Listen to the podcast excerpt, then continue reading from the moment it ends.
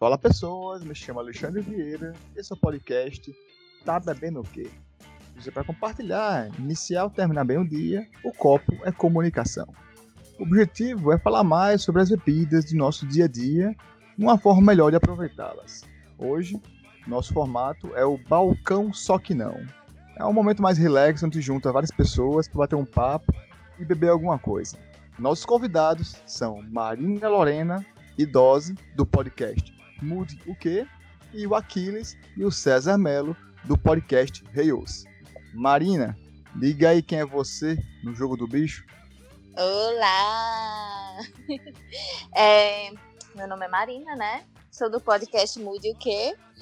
E trabalhei 10 anos com evento, sou estudante de fisioterapia agora, estou me formando, fazendo TCC, estágio. Produtora, o que mais? Acho que só. É uma bom vivan natalense aí também. Isso. Dose, manda bala. Bem, eu sou um desempregado, é, bebedor de cerveja, voltei a ser estudante e estamos aí à procura de novos projetos. Com, eu estou agora com a Marina fazendo podcast Muda o Quê? E estou vendo o que é que o mundo me espera até o final desse ano em novos projetos e novidades, porque agora eu tenho todo o tempo do mundo para pensar no que quiser. Aquiles, quem é você? Rapaz, eu sou um potiguar. Por acaso eu parar nesse episódio aqui, porque o pessoal vai falar de bebida e eu praticamente não bebo. Eu sou um potiguar que está morando no Canadá agora. Eu gosto de tocar guitarra. Eu gosto de dormir. Inclusive, eu durmo mais do que deveria. deveria durmo até nos cantos, sem você nem perceber. Eu já tô dormindo. Esse sou eu. Perfeito. E você, César Melo? Quem é? Opa, vamos lá. É, vamos por ordem de importância. Eu sou pai de Joaquim, sou companheiro da minha varoa Isabela, sou um, um cozinheiro que se passa, até se passa. Sou podcaster, né? Por que não? E profissionalmente eu sou funcionário público, mas prefiro dizer que eu sou almoxarife, que soa muito mais legal, e vendedor de din-din na hora, nas horas vagas, paralelamente. É isso, esse sou eu.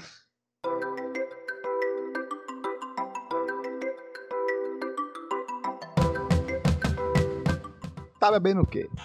Dose, me diga aí o que é que você está bebendo? Pensei muito no que eu iria beber nesse podcast, né?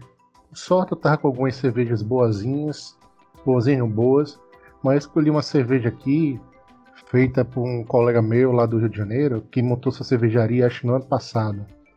A Caixi da Samp Hope, que o cervejeiro é Daniel Bode, conhecido também seu, né, Alexandre? Essa Caixi que eu peguei é uma Session IPA com wasabi. É uma cerveja bem tranquila, com o estilo dela é Session IPA, nível alcoólico baixo, 4.2, bem aromática, bem americana, né? lúpulo, citra, amarilho, centênio. E o wasabi não dá sabor para mim, não deu um sabor direto, mas deixou a cerveja bem picante e mais refrescante. Só para terminar aqui, informações do rótulo, diz que é muito bom com comida japonesa, aqueles Hot Philadelphia e comidas com teriyaki. Muito boa cerveja, recomendo. Daniel Bode, né? É um dos ícones da cerveja brasileira, né? O cara tem um blog faz, sei lá, quantos anos. Quanto, é o Rick Bolden, né? O blog dele. E é um cara que, tipo assim, de plan, desde planilha pra fazer cerveja, pra mexer com água cervejeira. E, pô, é um. E além disso, é um figuraça, né? Ele, ele e a mulher, a esposa Juliana, dele. É, ele e a Juliana são duas figuras Arroz que de sempre festa. estão em qualquer rolê cervejeiro a nível nacional, eles aparecem pra dar um show. César, é, Ula disse que você é o cervejeiro da galera do Reosso, então diga aí, o que é que você tá bebendo? É, vamos primeiro falar que colocar em contraste, né? Eu sou cervejeiro porque foi meio quem sobrou para tomar essa cerveja, né? Mas é, gosto sim de cerveja, é minha bebida é, de primeira escolha, mas hoje eu tô bebendo um drink aqui que eu preparei, inspirado na série do Netflix, chamado Metro Kominsky, que ele é uma parte de Jack Daniels e três partes de Dr. Pepper, refrigerante. E é nessa série, o Michael Douglas, ele sempre vai no mesmo restaurante há 50 anos e pede uma dose de Jack Daniels e um, um, uma lata de Dr. Pepper. E para o desespero e asco do seu companheiro Alan Arkin, que sempre faz uma cara de nojo quando chega essa, esse, esse pedido dele na mesa, né? É um, um drink fora do, do, do, cardápio que ele pede. E aí eu vou dizer uma coisa, viu, bicho? É, eu tô concordando com o Alan Arkin, porque eu, eu meio fiquei curioso para saber como é que era isso, resolvi testar hoje aqui com vocês. E o sabor é tão ruim quanto a descrição. Mas é aquela coisa, né? Já está no copo, não vou fazer essa desfeita, né? Colocou pelo menos um limãozinho aí para dar uma quebrada. Rapaz, é docinho, né? Aí, sendo doce, vai, mas realmente, quem, quem gosta da série, que é uma série muito boa, inclusive, e ficou curioso saber qual é desse drink lá que o Michael Douglas sempre bebe, não tô recomendando, não, viu? Deixa mas eu entender, César, recomendação. Você... Mas, César, você botou Michael Douglas no seu drink, é isso? Oh, pera aí, amigo. Eu não Nunca mais coisa, eu não, dormir. Eu só perguntando. Não mexe com isso não, senhor. Pelo amor de Deus. Tá gravando é aí, senhor. É, é porque esse coquetel, assim, é a variação do Jack and Coke, né? Que basicamente, Sim. se você trocar o Dr. Pepper por Coca-Cola, mas é bom colocar o limãozinho aí. O limãozinho, ele ajuda bastante aí nesse do todo aí, sabe? Porque Sim. Dr. Pepper, pelo que eu lembro, é um negócio, é um xarope, né? Não é um refrigerante, é só xarope mesmo. Pois eu é. Vou atrás de Dr. Pepper nesse final de semana. É, Dr. Pepper eu... tem, que, tem, tem que ter gosto de pirulito, né? É por aí. Pirulito, pirulito cabeção das, do Samus. É Acho que eu nunca nem vi isso. Perdeu nada. então, Aquiles, o que é que você tá bebendo, amigo? Rapaz, quem me conhece sabe que eu sou um verdadeiro viciado em Coca-Cola, né? Em todas as ocasiões Coca-Cola para mim se encaixa. Mas aí eu, né, estando em Roma, faça como os romanos, então para fazer a média com vocês, eu fui acrescentar aqui um rum com coca. Queria só fazer um comentário e dizer que é, o, o rum que eu tô tomando é um que tem aqui muito famoso no Canadá, que é o tal do Captain Morgan. Esse aqui que eu tô tomando é um Spiced Rum, né? E ele é destilado duas vezes, ele é até bem escuro, parece uma Coca-Cola, parece um xarope de coca, dá até para disfarçar. E o mais impressionante é que o rum Montilla aqui no Canadá é o mesmo preço do Captain Morgan, é 30 dólares, amiga, é 150 reais a garrafa. Realmente, Bicho. eu estou chocado. Porque Ai. eu lembro quando apareceu o Capitão Morgan aqui no Extra, na promoção, reais. 7 reais. Eu comprei umas 10 garrafas, eu acho, de Capitão Morgan naquele dia. Eu não comprei um bocado, as 3, 10 garrafas, não lembro mais não, mas eu comprei algumas garrafas desse negócio. Acho que foi, enfim, cara de garrafa. Por isso, mais caixa Eu adoro Capitão Morgan. Adoro Capitão Morgan. E, assim, e só comentar não dá, velho. É, no, na, aqui, que aqui no Canadá você não compra cerveja em loja, né? Tem uma loja específica do governo. Se você quiser comprar, você tem que ir lá. Então lá todos é, concentra todas as bebidas. E lá vende pitu. Eu vi uma garrafa de pitu. E meu amigo, pitu também é 30 dólares. Mas, rapaz, uma, a loja do, de bebida estatal, um governo desse, meu amigo, eu queria votar todo ano. Eu queria eleição para presidente todo ano. E, se, e só para você não errar, César, quando você vier me visitar aqui, lá eles chamam de cachaça. Cachaça? É cachaça, é não? Você... É, não, é cachaça. E, cachaça. e, e é porque ele enrola nem falando. É bom para você fazer com que ele salsicha. é, é bom que parece que a pessoa já tá beba, cachaça. Exato, me dá uma cachaça aí. Tem YouTube chamado How to Drink, que ele faz coquetéis e tal. E ele foi fazer caipirinha, né? Só que ele. Qualquer coisa que vem de fora, ele coloca no Google Translator, né? Pra saber qual é o nome. Só que ele botou cachaça, só que sem cedilha, né? Aí o Google, cachaca, cachaca. Aí só falou cachaca o episódio inteiro, cachaca, sabe? Toda vez que eu falava cachaca, eu rasgava, porque...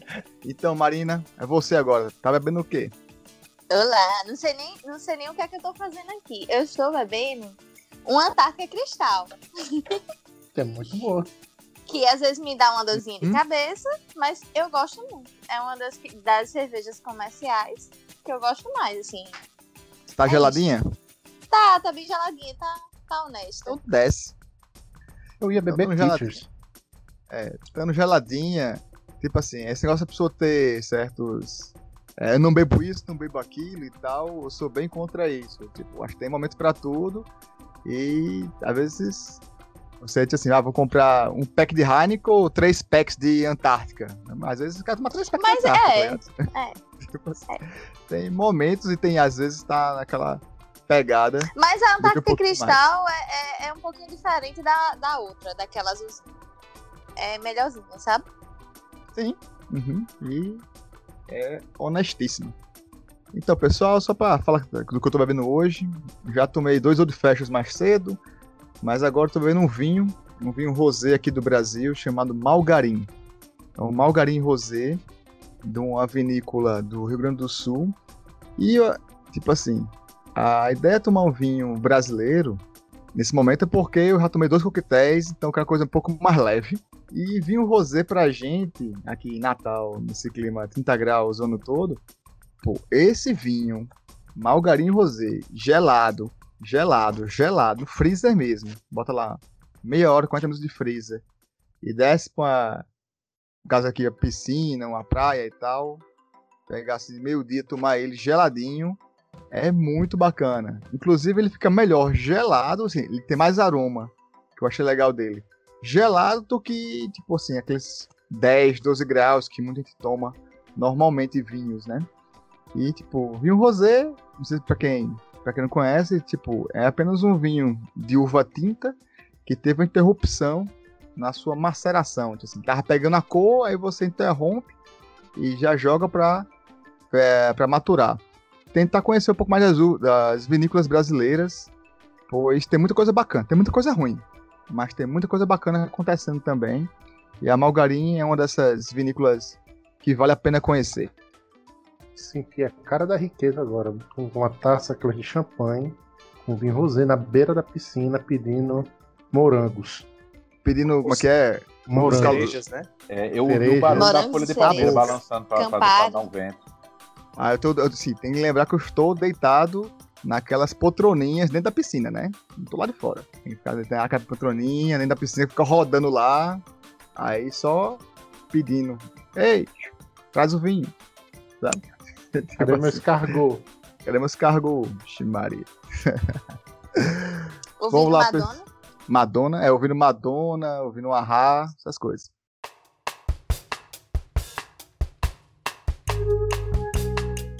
Pessoal, vamos então pro tema do dia. Escolhi aqui pra gente bater um papo, só pra seguir uma direção, nesse balcão só que não, sobre viajando e bebendo. Tipo Assim, você tá na estrada, você vai pegar umas férias, às vezes você vai conhecer uma bebida diferente, uma coisa nova e tal. Assim, realmente, como minha área é bebidas, assim, e cerveja realmente é a minha bebida principal, onde eu realmente me especializei mais, eu já fiz pelo menos uma viagem focada 100% de cerveja, assim. 100% não, porque tomou vinho, tomou cidra tal, mas quando estive na Califórnia, realmente cerveja foi uma loucura total. Foi tipo 30 bares em 20 dias, eu acho. Só que, tipo assim, quando digo 30 bares é que sentar no bar, passar as duas, três horas naquele bar ali, tentar tomar o cardápio todo, enfim, foi foi pesado. Essa viagem foi muito boa, mas foi pesada. Então, tipo assim, pra começar, eu queria saber onde cada um está, porque temos pessoas em lugares diferentes aqui. Então, Aquiles, diga aí, você já falou, mas como foi que você chegou aí? Rapaz, cheguei aqui porque eu resolvi largar tudo que eu tinha na minha vida pra começar de novo, entendeu? E aí foi, foi por isso que eu vim pra cá, pro Canadá. Então, isso vai fazer já um ano e meio. Tá na hora de, já renovei meu visto aqui. O governo só não me disse se me quer ainda por aqui ou não. Tô, na, tô no aguardo. Aqui, eu confesso a você que eu não. Como eu não sou um expert em bebidas, eu não sou exatamente a pessoa mais indicada para dizer é, o que é que se pode aproveitar aqui. Apesar de que a gente já chegou até aí na fronteira ali com os Estados Unidos, que tem a as cataratas do Niágara, tem uma cidadezinha que tem uns vinhedos que são bem, são bem famosos, mas ahm, alguém como você poderia aproveitar melhor. Eu fui mais pela visita do que pelas bebidas, né? mas assim, a gente tem que falar do que a gente entende, né? E eu vou dizer um negócio aqui, Pra mim que gosta de Coca-Cola, refrigerante aqui é uma merda. Não que aí seja bom, mas é porque aqui o açúcar com o qual o o refrigerante é feito é açúcar de milho. Então, amigo, a Coca-Cola do Brasil é muito mais gostosa. Aqui não tem Guaraná Antártica. Aqui você vai tomar Mountain Dew. Ele parece um Sprite que você misturou com pinho, pinho sol. Mas eu não tô reclamando, não. Só tô dizendo que é diferente. É, é Explosão ruim, de né, mas- sabores, hein? Explosão de sabores, exatamente. Esse Mountain Dew tem uma cor verde limão radioativa, né? Exatamente. E tem um sabor agora novo que é o azul. E é, Sabor acho que É é, azul. pedacinho do céu. é, é- é exatamente. É, é pinho-sol misturado com veja multiuso. Gente, por que preto. fazer uma bebida azul? Não dá Azul nem é bonito. de tomar. É Só bonito entender. e tal. O xarope de milho, ele é mais doce do que o açúcar utilizado aqui, do que é nosso Não, açúcar é não. aqui. Açu- O açúcar da cana-de-açúcar é o açúcar padrão. A- eu vou ser- eu vou- tanto é que quando eu bebo coca aqui, eu não sinto nem tanto aquele docinho. Você sente mais o, o- sei lá, a acidez do, do- do refrigerante. Você sente mais aquele. aquele negócio Frisante. É, é aquela mais a sensação de desentupicano, do que. exatamente. Tanto é, olha só, é engraçado, né? Eu achei que não tinha nada pra falar, mas agora que você falou, é, o, o- aqui eu tava tendo, fui no supermercado, tem umas opções de Coca-Cola diferentes, que aí quando a gente toma no, no Brasil tem a tal da Coca KS, que é a Coca do casco de vidro. Aqui eles vendem a Coca do casco de vidro, mas ela vem da de Quebec. E aí ela é misturada com um pouquinho de maple. Então você sente um gostinho meio que parecido com baunilha.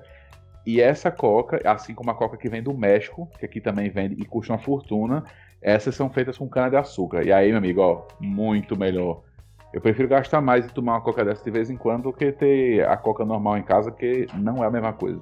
Pra mim, que sou viciado, ahn, não dá. Não dá. É como se você tem a coca e a coca zero, aqui tudo é coca zero. Tudo é aquele que tem aquele gostinho de remédio. Eu acho que a questão, aqueles do, do açúcar, é o xarope de milho, ele até tem uma, vamos dizer assim, capacidade de adoçar maior. Só que ele é um sabor totalmente flat, sabe? Ele não, não- exatamente. não tem sabor, não tem marca nenhuma no sabor dele. E enquanto a cana de açúcar tem um, tem um sabor característico, né? E é isso que deixa todos os refrigerantes, por isso que todos os refrigerantes aí tem mais ou menos o gosto de Coca Zero. Toda Coca é zero, né? Porque não tem É. esse sabor marcante.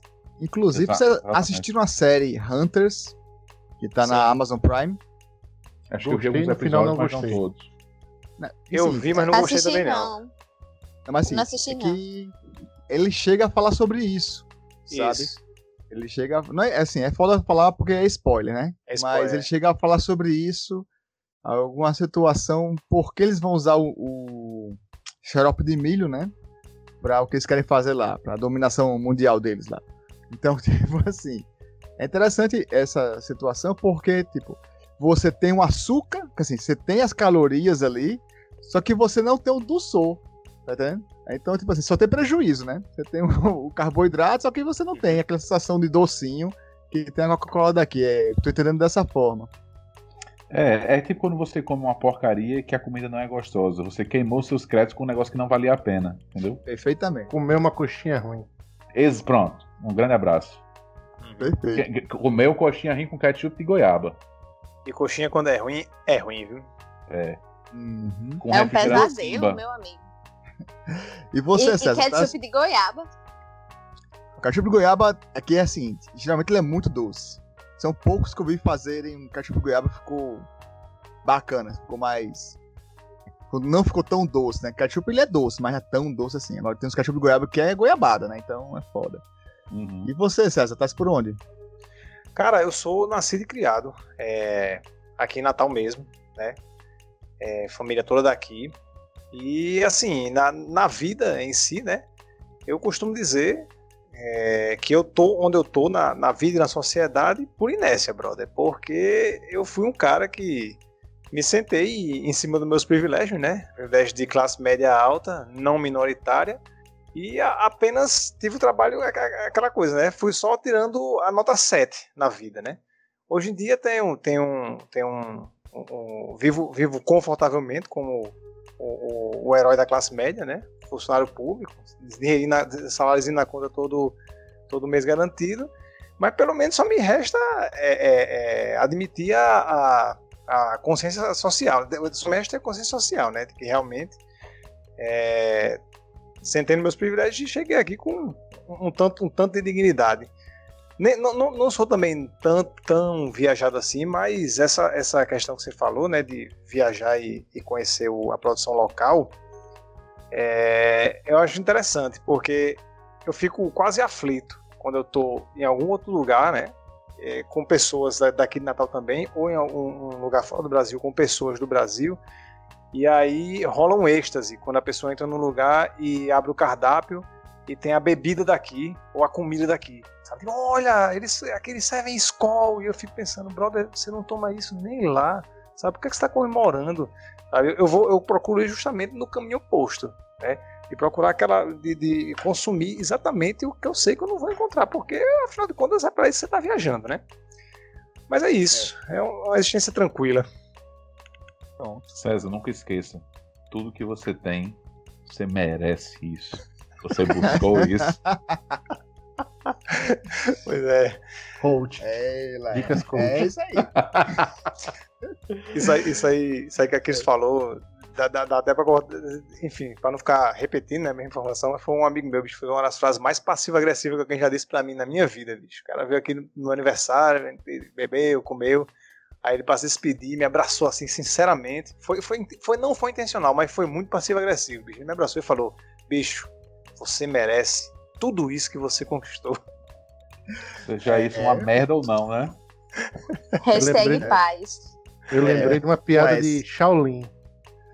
Mas que eu não sei contar, mas só vou dizer que essa, essa frase aqui, passiva-agressiva, tá anotada para eu tentar usar na minha próxima conversa. então, Marina, Dose, eu, e então quer dizer, só aqueles que tá fora de Natal, né? Então, uhum. vamos Vou pular nós três. Ei, não, tá mas. Aqui, Você quer falar, dizer, Dose? Então diga, Dose. Nascido, tá criado em nossa é, Dose saiu. Ah, não sei não. Dose, mas, mas, mas, tenho que dizer que eu sou nascido e criado em Nova Descoberta, Morro Branco. Opa, fui é criado Nova Descoberta. Fui criado Nova Descoberta. E eu fui criado nos prédios, na Rua da Saudade, viu, Dose? Eu, eu era. Rua da Saudade, que era da Chaveira. Rua do Hotel, eu era Chaveira, do hotel. Como era o nome do hotel, meu Deus? Main Residência. Residência. Ah, é, exato. Pô, então tá Mas tá é... todo mundo na mesma área aí, viu? Eu morava eu ali na. Eu... Não, eu sou é. satélite, eu sou cidade satélite. Só no satélite você encontra um lava-jato com um pirata no comando. exatamente, Capitão exatamente. Morgan. Gatinho. Era o Capitão Morgan que Sim. tava lá. É, não. Era? Não, era não. Satélite é um bairro que não podia existir antes do Google Maps. Quero saber que, como é que o povo se encontrava ali. Rapaz, eu vou, eu vou falar o seguinte, que eu já morei Falando no satélite... Falando nos 3 segundos. Não, tô dizendo antes disso, tô dizendo começo dos anos 90. Ah, aí é mais difícil, né? Cara, eu, eu não sou eu não sou, lá, eu não sou criado lá não, mas eu já morei no satélite uma época na minha vida, mas é, é, engraçado. Você anda no satélite, não é de lá, você não sabe como é que as pessoas se encontram, mas 15 dias morando lá, você entende a lógica daquele lugar perfeitamente. Eu acho é. fácil aqui. Não, é, é tudo previsível. Eu, assim, eu namorei uma menina do satélite e ela morava, tipo assim, quase no Planalto, sabe? Então, tipo assim, pegava a Chavantes e quando chovia, vira o rio Chavantes, né? Vira um rio aquilo ali, né? Porque, assim, é água, tipo assim, água passando no capô do carro, assim. Quando eu ia deixar ela em casa, uma vez que eu fui deixar na chuva aqui, meu amigo, eu achei que ela ia embora. Vai, vai levar a gente aqui embora, vai nesse rio na aqui minha até. área não, não alaga, não, viu? É que você mora em Canto Alto, nas serras. É, eu moro nas serras. Você, você mora no Morro Branco do estado de satélite, é isso? eu moro é nas serras. Bom, pessoal, é o seguinte, é, a gente já falou aqui de cerveja, refrigerante, seriam realmente as bebidas mais consumidas por vocês em dose? Rapaz, é, cerveja, refrigerante e alguma bebida com refrigerante. Eu digo Muito que refrigerante acho que eu, eu consumo mais. Eu devia até consumir menos, às vezes eu consumo mais do que água. Eu sou fã de Coca-Cola e estou consumindo bastante cerveja aqui na quarentena. E suco de limão todo dia, que aqui no quintal tem um limão, um pé de limão. E voltei Muito a tomar bom. uma coisa maravilhosa: suco de laranja tangue. Meu Deus. Esse é sabor artificial é maravilhoso. É melhor comprar um, melhor comprar um refrigerante. É melhor que cloroquina pro Covid. Com certeza. É. Aí, nossa. É. E Tanjal? Rapaz, eu vi um dia Saudades. desse que, que Tanjal ainda existe, meu. Aonde? Rapaz, eu não sei eu você, vi Tanjal, no, eu vi Tanjal, sabe aonde? No Atacadão. No Atacadão, mentira. No Super Fácil. No Super Fácil é Tanjal. Foi ano passado Rapaz. que eu fui. Eu fui acreditando, ah. pô, Tanjal, quase eu não comprei não, porque eu lembro quando Tanjal a gente consumia... Tem que comprar uma vodka junto. É, Exatamente.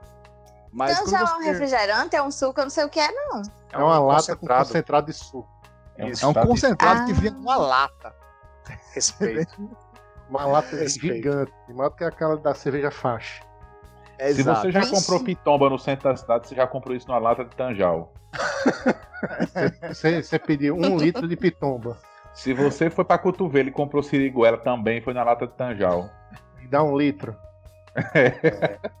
Aquele Exato. negócio, velho, era muito barra pesada. Pô. O bicho era licoroso, assim. velho, não é um concentrado, obviamente, mas bicho. Aquele tem. Eu nunca li, nunca parei pra ler o que tem no Tanjal, mas com certeza o negócio ali é radioativo. Só pode. Mas a porque tem que- viscosidade de, a viscosidade de Tanjal é próxima da do sangue de Adriano Imperador hoje em dia. Por É ali, lá. né? Mas, mas quem fala em Tanjal, na mesma hora lembra de caipirosca. A melhor caipirosca que existe é a feita com Tanjal. E eu não vou discutir isso com ninguém aqui. E É quando era tá vendido certo, no né? Circo da Folia. Exatamente. Essa, essa época aí eu passei. Cigrofolia não foi muito minha vibe, não. É. Sim, o que- é, o Celso tava falando, né? de, Assim, sobre viajar e conhecer bebidas do local, assim, com comida do local e tal.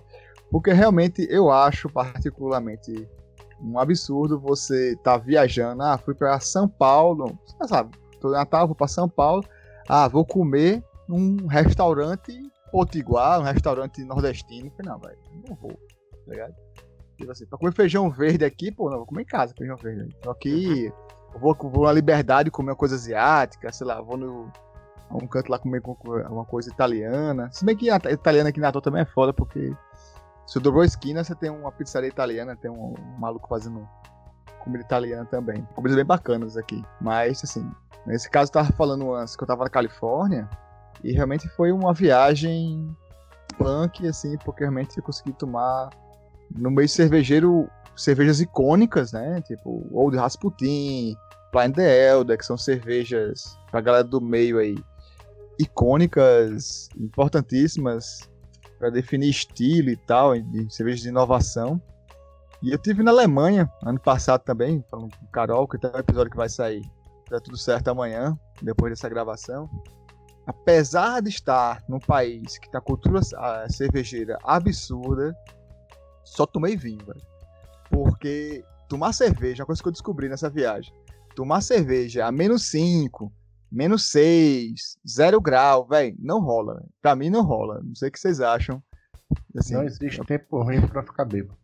não, vai ficar bêbado é outra coisa. Eu tô tomando vinho, tomei destilado, tomei Iube lá, que é um destilado de um desestrelado e tal. Mas, pô, cerveja no frio. Alguém passou por essa experiência, tomar cerveja abaixo de zero? Eu cheguei perto. Lá quando a gente foi pra Curitiba, no Festival das Servas, em. Não lembro agora, quando teve o lançamento daquela cerveja Cacauípa, tava. Era um ou era zero grau lá no Barbário. Acho que é Barbário, não lembro agora não. Eu tomei acho que uns 5, 6 copos. De meio Nossa. litro. Um pai Você tinha dois copos, eu estava lá, né? Então você tava com dois copos na mesa, um pela metade, um cheio. A menina passou assim, aí você falou, mais um. Falei, caralho, nós Tava fechando. Tava Dois copos É na uma mesa. máquina. É uma máquina. Tava fechando mais ou menos. Quando você pediu esse, não. Quando você pediu os outros, tava fechando. Você pediu dois de uma vez só. Mas Estou esse ainda, esse ainda tava no meio, da, no meio da, bebe- da bebedeira. E eu lembro da sua frase de tipo.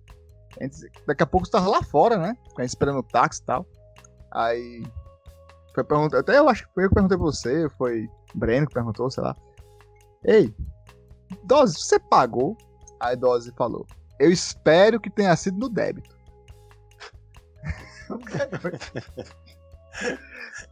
Meu amigo. E Esse idoso, rolar quando tá passar. bêbado, toda vida que ele vai pagar a conta, aí a mulher faz crédito ou débito? A idosa fala crédito. É que eu fico meio. Minha dicção já é ruim, enquanto tô bêbado fica pior. Crédito. Dra- Agora, o negócio de, tenho- de conta. tenho uma sugestão pra... pra isso aí, viu, viu Douglas? Tem uma expressão que eu não sei se no Brasil todo se usa muito, mas no, no, no- em Natal se usa demais.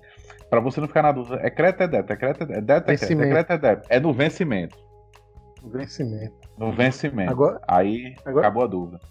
negócio de conta, teve o show do, do Angra em 2000, 2001. Eu tava, No a downtown? gente entrou. Tal, tal, teve, tava tendo shot e bebida colonada até meia-noite. Eu e a galera que tava comigo, a gente terminou umas seis garrafas de tequila antes de meia-noite. A gente entrou na hora que abriu o portão. Eu sei que eu tava tão bêbado quando fui embora que eu não conseguia assinar. Naquela época era obrigado a assinar na comanda do cartão. Eu assinei em letra de forma. Eu não consegui escrever meu nome. Caralho, eu já ouvi falar de coma alcoólico, agora analfabetismo alcoólico é a primeira vez. Analfabeto disfuncional. Hoje eu vou beber até virar eleitor do Bolsonaro. Maria, isso aí. Não, Pegou amigo, pesado. não. É só virar um verme morto. Eu Sem raiva, O sem episódio raiva escambou pra outra área agora, viu? É a vida, é a vida. É, é- é reflexo, pessoal. Desculpa aí. Isso não reflete jamais, a jamais opinião peça desculpa do. pra dizer o que seu coração está sentindo. Isso não É. reflete Ai, a opinião obrigado. do, Já do dizia podcast, Roxette, mas sim as nossas errado. opiniões. Mas aí é que tipo, a gente tá conversando, batendo papo, balcão, e é isso aí. Todo mundo tem sua opinião, inclusive igual O a minha, não- mas tudo bem, faz parte. O ruim é que não pode ter briga, né? Não pode sair no tapa. Vamos conversar, com ideia. a quarentena tá foda. Porque, tipo assim, essa situação, todo mundo em casa, a gente tá aqui pra bater Mas um papo, viagens- conhecer gente nova. Diga aí, Dose. Minhas, minhas viagens, na maioria, não foi. Sempre são dois sentidos: é show ou bebida. E teve algumas que juntar show com bebida, que foi quando eu fui ver Motley Crue em Buenos Aires. E aí foi uma equipezinha boa. A gente passou lá quase 10 dias, eu acho. Ficou aquele bairro boêmio, Santo Telmo. E todo dia era andando a pé lá procurando bebida. Procurando bebida. Foi quando, a gente, quando eu comecei a beber mais cerveja diferente, junto até com Boza. Então deu muita cervejaria, bêbado no meio da rua, pegou o metrô sem pagar, sem querer. Doido pra levar multa. Dose. Mas e aquela história que você tava pro- contando. Aquela história que você tava contando do monstro que você levou. Quantas garrafas de cana na mochila? Ah, o Monsters of Rock, é, Sim. a gente foi no último Monsters of Rock que teve. Vou citar o nome das pessoas, estava eu, Rafael e o Gago. Não sei se vocês conhecem, mas Rafael, vocês conhecem, que é o baterista do Quatro, e Gago. A gente, assim, no primeiro dia, bicho, vamos levar. Eu cheguei, bora levar uma garrafa de 51. Se por acaso a segurança pegar, vai se perder 10 reais dividido por 3. Se não pegar, a gente tem um litro 51. Entrou. No segundo dia a gente entrou com 3 litros. Entrou com 153. 3 litros. A gente conseguiu acabar antes do festival começar no meu dia e até mais ou menos meia-noite. Antes de escurecer já tinha acabado. E gastamos todo o dinheiro que a gente tentou economizar, a gente gastou depois. Muito bem. Tomando o quê? Tomando o quê? Jagermaster e, e alternando com vodka. Ou era com isso, que eu não lembro não. Para dar aquele charme, né? Fazer o Miguel. Consegui rapaz. ver o show todinho, até o show do Kiss, foi maravilhoso o show do Kiss. Consegui levar um fora de. Como é o nome dele? Papito. Ele tava assistindo o show lá da gente, aí cheguei, Papito. A única Supla? coisa que perde. Supla. A única coisa que Sério? perde sua família é seu pai. Aí ele virou a cara.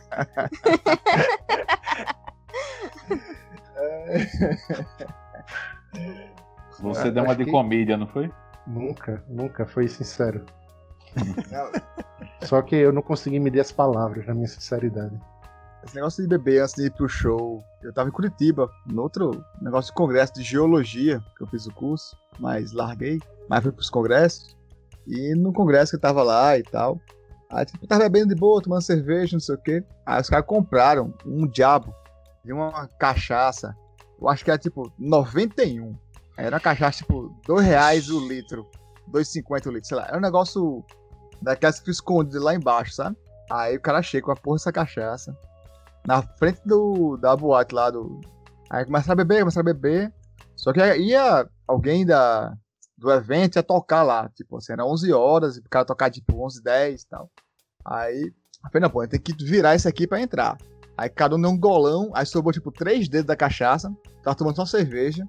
Aí eu falei, homem, me dê esse negócio aqui. Aí, pô, virei. Mesmo que quando eu virei três dedos de cachaça de uma vez, eu, tipo assim, eu bebo quase todo dia, provavelmente todo dia, mas sempre um pouco, né? Tipo, uma, duas taças de vinho, duas, três long necks, enfim, um, dois coquetéis. todo dia bebo alguma coisa, mas é por aí. Mas, velho, esse aí foi o dia que eu virei três dedos de cachaça. Três dedos. É, pra uma pessoa que bebe normalmente deve ser muito pouco, sei lá. Mas eu sei que eu me lasquei, porque eu entrei, passei meia hora lá dentro, já não sabia o que estava acontecendo e de repente tava no hotel de novo, sabe? Só sei disso. Rapaz, É complicado. é, já, já que a gente tá falando de, de história de bebedeira, descambou pra isso, é, eu lembrei agora, vocês falando aí, eu lembrei de uma minha, que foi o, a única oportunidade que eu tive amnésia alcoólica na minha vida. E, assim, na verdade, foi meia amnésia, infelizmente. Eu queria muito que tivesse sido completa, para não, não lembrar de nada. Foi uma, tinha uma. Eu sou formado em jornalismo, fiz jornalismo, inclusive, junto com aqueles. é, e tinha uma festa, fantasia do curso de jornalismo, que acontecia anualmente, famosíssima. E aí, nesse dia, foi a única oportunidade na minha vida que eu decidi assim. Eu fiz o projeto de ficar, dizendo, vou ficar doido, hoje eu vou ficar doido. né? Eu projetei isso pra minha vida. E assim, eu- o objetivo até consegui. Só que a ideia era ruim da, da concepção. E aí foi a única vez na minha vida que eu decidi. Eu vou pegar um litro de vodka e vou tomar essa porra no gargalo. E assim eu fiz. Né? Comprei e fui, fui mamando essa garrafa. Fui mamando essa garrafa. E é como eu falei, eu lembro vagamente de algumas coisas. E dessas algumas coisas é, se destacam três. Uma coisa que eu me lembro foi que tinha um amigo meu que eu encontrei logo no começo, quando eu estava ainda conhecendo a cara do povo, que estava vestido de zorro. E eu falei bem umas dez vezes com outro caba lá dentro, que também estava vestido de zorro, como se fosse meu amigo. Mas eu falava e insistia, sabe? Não, porra, deixa de onda, meu irmão. Não sei o. Eu- Dez vezes com esse mesmo cara. Eu lembro disso claramente. Eu lembro que eu quase que apanhei do segurança, porque eu Bom. fiquei enchendo o saco do cara, eh, elogiando a fantasia de homens de preto dele, e o cara era o segurança. E eu, eu rodava, rodava. Aí eu rodava, rodava, encontrava com esse cabo de novo e falava, eita massa, boy, não sei o que, não sei o que. O bicho, todo, todo, todo segurança de festa é PM, ele começou a engrossar comigo, que tiveram que botar ele pra um canto e pro outro. E eu me lembro que essa, essa terceira coisa foi inesquecível de ter chutado uma bola de futsal na, na cara de uma desconhecida fantasiada de Mônica. E Na Meu festa, Deus. César, quem deixou Na você sair de casa? eu mesmo. Foi eu, eu que me autorizei. lembro, lembro de ter chutado essa bola. Tinha uma bola de futsal no meio desse rolê. E eu chutei essa bola de futsal na cara dessa Mônica. E eu apanhei de um Drácula gordo e de um punk. Que era amigo, os dois eram amigos dela. E eu acho até hoje que esse punk era um, um cabo que tava de shortinho. Eu não sei, mas tenho quase certeza que era uma menina também. Mas levei um supapo bom. Merecido. É, eu, eu acho que até hoje eu já escapei de mais ou menos 500 brigas por baixo. Não, eu acho que você escapou demais, 12. De mais briga que 500. Andando com o João Dias, então, deve ter escapado de umas mil pra lá. Uma, informa- e uma informação muito importante. Eu tô aqui, encontrei o site da, da fabricante do Tanjal e tem embalagem de 18 litros, viu? A nível de informação, né? Ai, é. Idoso, 18 litros com- de Tanjal. Oso uma vez contou a história do filhinho de papai. Você lembra dessa história? Lembra? Mas a história é muito longa, mas eu vou resumir, Resuma aí. tentar resumir em um minuto. Que tem várias pequenas histórias, mas vou começar na principal que você citou aí. É, tava tendo uma mini discussão porque o cara que tava tocando no show lá em Macaíba, ele tinha chechado o CD de um amigo nosso. Isso, tipo, o show, vamos dizer que era em Já 2005. começou com essa história. O show era em Briga 2005 pesada, viu? e o cara tinha fechado em 95. Aí eu comecei a fazer Brigas, brigas aquele... que hoje não aconteceriam, porque hoje nem, mais, nem CD tem mais, né? Pois É isso, é coisa do passado. né? Eu fazendo aquele movimento que jogador futebol faz, né? A gente tá roubando, cantando, dizendo, você tá roubando, você tá roubando no ritmo da música. Aí o cara, puto, chamou de segurança pra me tirar da frente do palco. E o show tava tipo lotado, tinha 10 pessoas. 10 pessoas no canto do tamanho do Conacan. Pra quem não conhece, o Conacan, o canto cabe umas 300, mais de 500 pessoas. Só abrir um aspas aqui, eu ganhei uma camisa do Gamma Ray lá no Konakan. Bom, possivelmente eu tava vendendo cerveja. É, aí pronto, aí o segurança foi me tirar. Aí quando encostaram em mim, eu, epa, altamente bebo. Você não sabe quem eu sou. Aí o segurança me empurrando, não sei o que. Eu não lembro de nada. Eu lembro que Bozo me conta a história, né? Empurrando, não sabe quem eu sou, não sabe quem eu sou. Se eu pegar meu celular e ligar aqui, vocês estão tudo. Fiz a carteirada do momento, né? Você não sabe quem eu sou, que agora tá na moda. mas naquele dia foi sobrevivência, senão eu tava, não estaria aqui hoje. No final, todos os seguranças estavam fazendo a minha segurança no show, porque, Porque eles se- que eu era só um bêbado. Mas, segundo uh, Bozo, né? A cena foi tipo você empurrando o pessoal, tá chegando perto do palco. Aí quando você pega o celular, você fala. Vocês não sabem quem eu sou. Aí alguém pergunta, você é quem? Aí você fala, sou filhinho de papai. É isso mesmo? Deve ter dito, deve ter dito. É porque eu gosto, eu gosto mais da primeira parte dessa história, que era quando a gente tava bebendo num bar na frente. E o cara do caminhão brigou com o dono do bar porque tava tentando dançar forró com ela. Aí o Esse cara. show foi- era de quê, meu Deus? era era de um quê? Macaíba Metal Festival. E dançar forró? Nossa. É, isso Não, tem daí cara era que, no- isso, Isso era no bar da frente. tava tocando Night Breath. Era um bar Ah, na no bar frente. Night frente, Breath acho que já tinha acabado na época. Tava no hiato. Aí não tinha o, o bar na frente pra gente fazer o esquenta, né? Comer um espetinho lá. Aí começa a briga lá do velho com, com o novinho lá, por causa da mulher do do velho. Eu sei que o cara sobe no caminhão, vai pra frente, dá uma ré pra passar por, por dentro do bar. Por sorte, ele espancou o caminhão. Mas tá- pra ver o nível do dia, começou desse jeito. Escapamos. Bem mansinho, viu? Uhum. Tipo assim, Ah, não sei se eu é contei pra vocês. Se eu contei pra vocês a vez que eu tava no Peru e eu me atraquei lá com a traficante. Contei pra vocês dois já. Não mesmo, viu? Não Então. mesmo. Traficante de lhamas. Pior que não, essa aí é- era true. O bagulho era true. Porque foi o seguinte. A gente tava. Esse rolê é um pouquinho longo, mas eu acho que é uma história interessante. Porque eu tava em Cusco. Tava eu e dois amigos meus. Um conheci na viagem, outro viajou junto comigo. E tava lá em Cusco e tal. E pega e escutar música andina, flautinha, não sei o que, todo rolê daqueles rolê turístico, né? Tal. Aí eu falei, não, pô, vamos escutar um metal, pelo amor de Deus. E a gente encontrou um bar de metal lá que vendia uns ponche safado lá, tipo assim, deve ser uma cachaça de qualquer local lá, com um bocado de fruta dentro. Mas tava rolando lá um, uns metalzinho, acho que era assim, rolando metal que eu digo na televisão, tá entendendo? Não era banda não, era só um rolezinho lá. Mas tipo, a gente tava tanto tempo escutando flauta andina que a gente precisou ir pra esse bar, só pra desopilar. Aí beleza, chegam lá no bar, tô com uma- uns ponches lá, loucura, e um, tem uns, uns black, uns, uns Dark do Shop lá, né? Aqueles Dark do Shop. Galera lá tal. Aí a gente foi descendo. Aí entrou na boate. Aí a gente foi, foi pra outra boate chamada Mama África. Aí foi pra terceira boate, não sei o quê. Nessa segunda boate eu já tava meio crazy assim. Fui trocar ideia com a menina, que até hoje não, não lembro o nome dela, uma chilena chamada Bruna. Que eu fui, negócio de balada, cheguei junto, puxei pra dançar. Aí eu tava tão crazy que eu puxei pra dançar, não falei mais nada, ela foi embora. Pronto, acabou. Assim, o rolê foi. Esse rolê errado foi assim. Ah, Me você investir. tinha brigado com ela. Não, não. Vai chegar. Ninguém brigou com ninguém aqui, não. Foi só o rolê troncho. Mim, Aí, tipo, brigado, sai do Mama é, África, sai pra outro bar também. Enfim, foi ficando em três boates diferentes. Quer dizer, só bebendo e tal. Aí. Não, vamos embora, vamos tomar, comer um cachorro quente, comer uma coisa e vamos pra casa. Só que aí quem tava comendo um cachorro quente lá, que a gente achou altamente apimentado, eu lembro muito bem disso. O cara que tava comigo, o André, começou a olhar pra mesa de trás, que tinha duas meninas e um cara.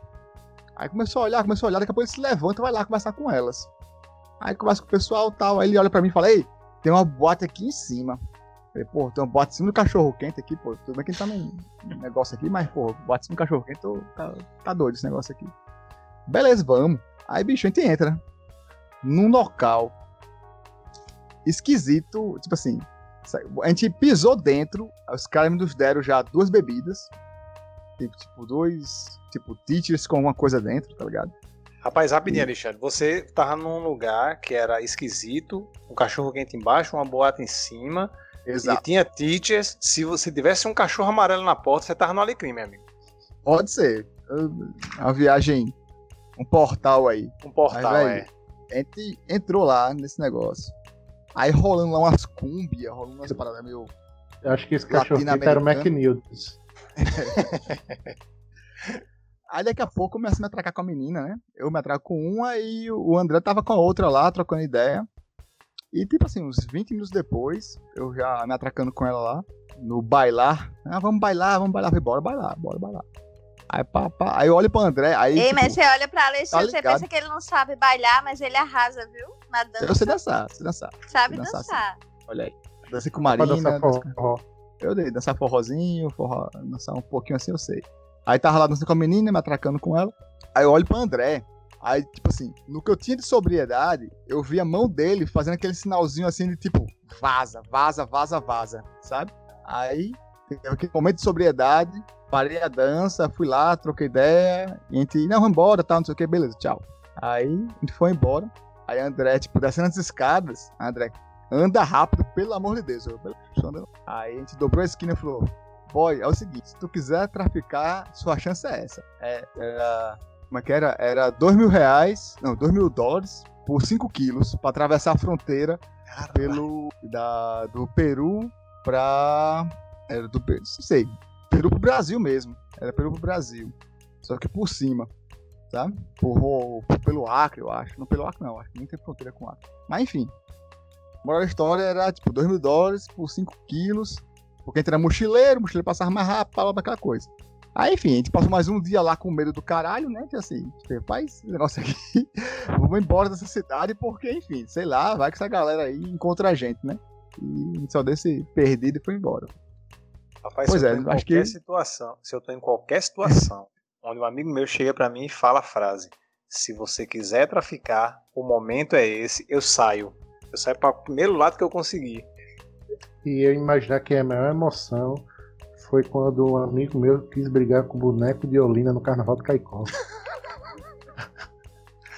Rapaz, mas ele quis brigar, mas deixaram. O- o- ele ficou dando dedada no boneco de Olinda. Aí o cara se emputeceu, jogou o boneco no chão e saiu correndo atrás Meu dele. Deus. Porque é outra, outra, outra situação. Se eu estou num lugar onde tem alguém querendo brigar com o boneco de Olinda, eu deixo, amigo. Vai lá, brigue. E, e o boneco Eu da Olinda jogando aquela irmã de, de, de colchão, tentando dar tapa no cara. Não, não doía nada e ele voltava dando dedada. Eu sei que na hora que ele jogou o boneco no chão, a gente, epa, ficou sério. rindo e tentando separar a briga, rindo e tentando separar a briga. Foi bom esse dia. Foi ótimo, né? Olinda, quem, quem mais aqui passou carnaval em Olinda? Nunca passei. O meu foi em Caicó, foi um boneco de. É que eu não não foi sei em o Caicó. nome de...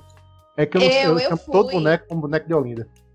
Ah, entendi. Entendi que seria Olinda mesmo. Olinda é um carnaval lucro mais.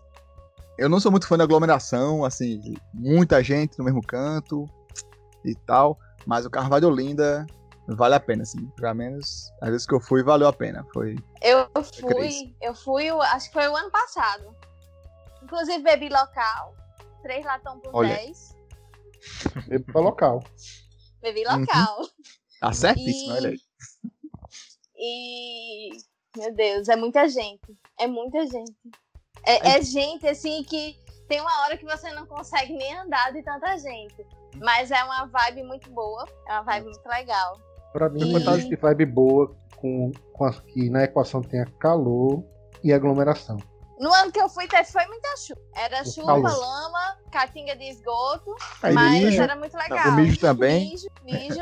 E Mas dificuldade pra encontrar lugar pra mijar também. Não, E não, mas não isso foi defenda, ótimo. Aham. Não, não defenda o calor com chuva, não, porque no carnaval chuva é mormaço. Não é frio, não. É não, não é frio não, é inferno mesmo. É o inferno, é o inferno.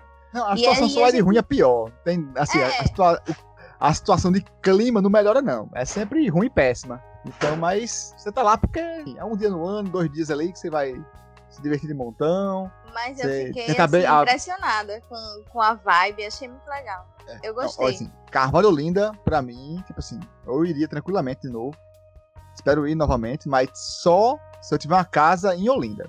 Realmente não tem condições para ir pro Carvalho Olinda sem uma casa de apoio, ou menos ficando lá, não. É, se não E- tiver a casa é foda. Porque Nossa, se se- você ficar dependendo de transporte pra ir pra Recife, é, é muito não ruim. tenho vontade nenhuma de Olinda. Rapaz, eu também sou muito pouco espírito fulião, viu, bicho? Eu sou. Não. é, é, eu, moro, eu moro dentro de uma frase que uma vez eu ouvi da, de um colega, é, de um colega de faculdade, que a gente tava na casa dele, um dia de noite tomando uma cerveja. Aí isso era na época que entregavam, olha aí, bicho, entregando a idade aí. Entregavam os abadás do Carnatal lá nos hotéis da Via Costeira. Aí chegou lá um, um- é, Era uma república que ele morava, né? Aí chegou um companheiro dele lá da, da República, todo puto da vida, esbaforido. Aí o que é, homem? Que esse homem tem aí? Ele é um homem, pelo amor de Deus. Eu fui pegar essa bosta desse abadá, homem. Uma fila da bexiga e o povo se todo se empurrando, se batendo, uma catinga da molesta, gritaria, confusão, o povo querendo brigar debaixo Imagina do o sol, no calor da bexiga. Aí, quando ele acabou de falar, um amigo, esse meu amigo falou: Rapaz, não sei se você tá sabendo, mas no dia vai ser desse jeito, só que com chiclete de banana tocando na maior altura. Mas é verdade, é verdade. Você tem eu- que ir na, na- no, no espírito livre mesmo, sem apego a nada. E é isso. Eu gosto de carnaval, mas é que eu não consigo gostar da- do par Olinda Carnaval. Mesmo nunca tendo ido. É preconceito mesmo, puro. Tô nem aí, tô preconceituoso do carnaval de Olinda. Eu nunca fui pro Carnaval de Olinda, mas eu fui pro de Macau, que é três vezes o Carnaval de Olinda. Então já paguei meus pecados. Tem grafite, né, amigo? É realmente pra pagar os pecados. Eu nunca fui também. Mas tem, tipo, tem uns amigos que vão. Foram trocentas vezes, tá? Tem família, família de lá também. Mas, Mas Aquiles, eu já acho que é o nível a mais. É o nível hard a mais. Ou dois níveis hards a mais. Carnaval de Macau. Aquiles, uma dúvida. Você foi com kit fulião de Macau, com um pote Não, de não. mel, um copo de cerveja e de sunga? Não, não fui, mas. E, pra você ver, eu já achei, eu já tava peixe fora d'água sem estar com kit. Mas eu conheço um amigo e eu não, eu não vou citar o nome, que o homem aí já tá casado, já tem filho hoje, pode ser que ele não goste de ser exposto, mas ele namorava uma menina que o pai dela era tipo diretor de um bloco. Então, ele não tinha opção de não estar no meio da folia. Tanto era que no dia do Mela Mela, ele teve que ficar em cima do trator, sendo melado, escutando aquela música do grafite, dizendo: Minha, minha Nossa Senhora, o que, que eu tô fazendo aqui? Deve ter farinha até hoje no cabelo. Rapaz, tem. Deve ter mesmo. Macau, Rapaz. pô, tem a galera da geologia que ia pra lá. E tipo, que tem um dos caras que ia de lá, né? Então, tipo, tava sempre lá, todo carnaval ia e a galera ia também. Só que o bicho arrumou uma confusão lá. Porque ele tinha botado a mesa na rua e a galera queria passar, a mesa tava atrapalhando. Aí ele falou, tá ruim, beleza. Aí ele foi lá dentro, pegou a geladeira e jogou no meio da rua. Foi pronto, agora passa agora. Passa agora. Bem mansinho. Eu gosto quando a pessoa toma a medida completa, entendeu? Não, se ficar tomando meia medida, rapaz, vamos resolver a, a- a situação, entendeu? Foi por conta dessa história que disseram que Axel Rose tava no carnaval lá, né? Atitude rockstar. O- outro- Rapaz, o Carnaval de Macau eu nunca, eu nunca fui, mas o, eu acho, o que eu acho mais impressionante das imagens, bicho, é que é, você olha pra rua, assim, tem mil pessoas pulando em sincronia, meu amigo. É um bloco de gente só pulando na, na, na mesma batida do, do grafite. Rapaz, só vejo eu, aquilo lá. Eu vou dizer. Que eu vou- provavelmente não vai ter mais, né? É, eu vou dizer o que é o Carnaval de Macau, segundo relatos. É, eu tenho um colega de, que é do trabalho, que ele, é, ele era mais novo do que eu, na época que eu trabalhava com ele, eu tinha o quê, 28, 29, ele tinha 20, 21, ele tava naquele frescor da juventude, sabe? Vou pegar todo mundo, vou pegar geral. Aí ele decidiu, esse ano eu vou pegar tanta gente que eu vou passar dois dias em Caicó e dois dias em Macau. Aí eu, quando terminou o carnaval, eu perguntei pra ele, e aí, bicho, como é que. Me diga aí o, o resultado da sua, da sua festa. Aí ele disse que decepcionou-se com o carnaval de Macau, ou de Caicó. Aí eu disse, por quê? Esse rapaz tem muita mulher bonita. Mas o cara tem que pelejar muito. Aí eu disse, e Macau? Ele disse, Macau é o contrário. Você fica dizendo, homem, pelo amor de Deus, eu não quero não, tenha calma. Bodão isso daí, viu? É, com o, agra- com o agravante que ele disse que muitas vezes essa abordagem era feita por pessoas do mesmo sexo. Não, mas é carnaval, aí é, é do jogo. Rapaz, Tá essa, liberado, ok, tá não. Fale julgando. Não tô julgando, tô só essa, expondo. essa frase é, besta carnaval. aí. Eu uso muito no dia a dia para com, com as conversas tirando onda com minha esposa, né? Mas teve uma briga que eu tirei um amigo meu em Caicó. Não foi uma briga, não. Foi uma discussão. Ele foi comprar uma cerveja e deu em cima de uma, de uma garota lá. Só que essa, ele não sabia que tava com um namorado, essa garota, porque os dois foram na barraca. Quando eu vi que o cara ia chegar pra dar o murro dele, eu entrei no meio, calma, calma, é carnaval. Parou a briga. Porra, Tua cara, assim. Acabou a briga. É carnaval, é carnaval. Parecia a propaganda, né? Aí eu ficava, é, não briga, é carnaval. Só, Deu só certo. faltou com- só faltou completar com a mensagem: Governo da Bahia, Exato. Secretaria do Turismo. Carnaval da gente para a gente. Mas falando de Bahia, vocês viram, saiu um documentário, Axé, no Netflix. O movimento Axé na Bahia, né? Começou com Luiz Caldas e tal, não sei o quê. Que legal. Só esse aspas também, um documentário muito bacana. Eu vi, eu, Axé. quem tá lavando a louça aí? Eu derrubei um negócio aqui. Foi. Perdão, perdão. Foi emocionante. Derram- Eu tava guardando bem direitinho. Quando ele falou Luiz Caldas, bateu uma lembrança no coração. Aí minha mão tremeu. Mas, Eu Eu vi digo esse mais, documentário. Luiz Caldas foi um dos melhores shows da minha vida. Lá no Muitos Carnavais. Que era Luiz Caldas e Jorge Benjó. olha, Luiz eu só pra, Caldas arregaçou. mano. só pra dizer, eu já morei na Bahia quando eu tinha de um até quatro anos e meio, não sei o quê. E, rapaz, eu juro, de verdade, juro como eu lembro, eu morava em Santo Amaro. Santo Amaro, fazendo um paralelo aí com o Natal, é como se fosse Parnamirim em relação a Salvador. E Santo, que é a é a terra de Caetano Veloso. Eu lembro como se fosse hoje o trio elétrico do Chiclete com Banana passando na janela da minha casa, porque a gente morava num dos únicos apartamentos que tinha na cidade. A gente morava no segundo ou no terceiro andar. E, tipo, eu lembro de ter Você visto. que arrepiou, hein? Homem, pelo amor de Deus, o Bel olhou pra mim e disse: Tu, tu, tu, tu, pá! Pensou, ah, já na- an- antes de culpar de Foi Washington. culpa de Washington, não, amigo? Não, o culpado do Washington era bem novinho nessa época. Ele morava lá em Santa Marta também. Bel Esse rosa tinha ainda. É, Tá, exato. ele não monta na lambreta. Isso, era nessa Ele- época. É Gritos de Guerra, Fé Brasileira, era essas músicas que o Chiclete tocava. Tinha saudoso Cacique Johnny ainda tocando. Hom- Não, não Ainda toca, não. tá- ainda toca isso até ideia. hoje. Quem tocava no Chiclete Cubano nessa época era Missinho. Missinho, que era o oitavo membro, que saiu do Chiclete com Banana dizendo: Vou fazer carreira solo, ninguém vai mais, ninguém mais vai nem lembrar de vocês. Hoje eu sumicinho. o povo não sabe nem quem é Missinho. Sumiço. Eu É. sumicinho na vida. Homicídio. E detalhe, ele era.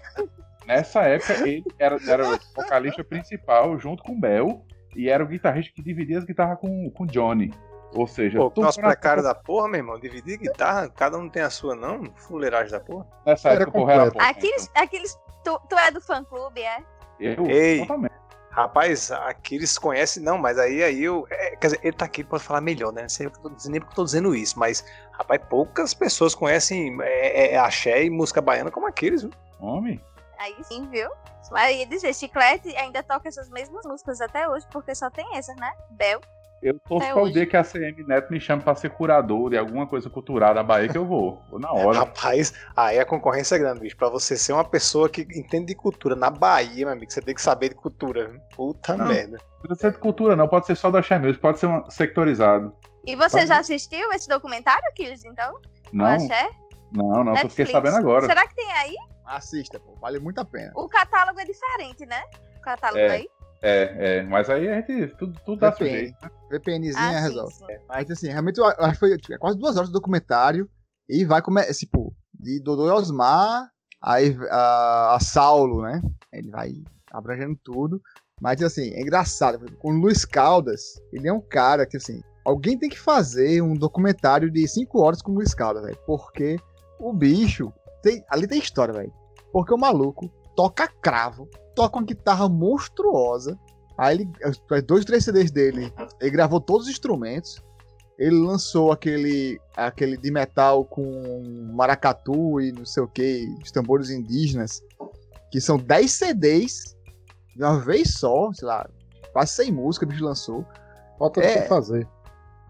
Não, é loucura, é e, loucura. pra, e pra lembrar, quem, quem lembrar, César se lembrar, vai ganhar também, concorrendo a um pacote de biscoito treloso. Como era o nome da dança de, de Luiz Carlos quando ele dançava a música Deboche? Aliás, a música. É, a música Deboche. Tem nome dan Fricote. a dança? Era o Fricote, rapaz. Fricote, Fricote fricote. era uma. Aí César música, né? ganhou um biscoito É treloso. música, que é a, a dança da- dos dedinhos, a dança dos dedinhos. Exato. Exatamente, exatamente. Muito antes de Aliana. Muito antes. Só lembro de seguinte, Pinto. Você já Meu viu Deus, ele como, tocando como eu ao sou vivo? jovem. Eu, assim, lá no Música Carnavais que me impressionou, ficar sei, rasgando o CD pra ele, porque, tipo, eu tava lá com os metaleiros lá da vida. E, enfim, Natal é isso, né? Se você não tinha ponto disso, aí é o que, é o que tivesse acontecendo, né? O que tava acontecendo era muitos carnavais.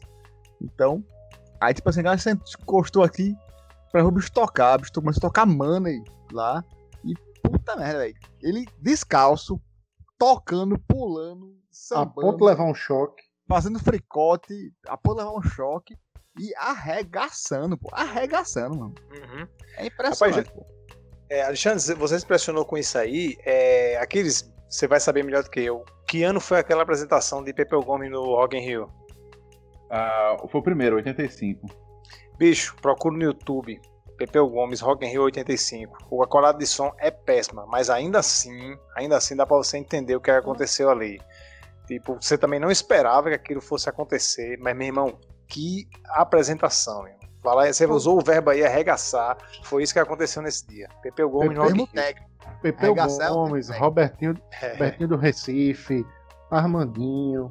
São pessoas que você não pode gostar do estilo que ele toca no, no principal, mas são instrumentistas muito bons.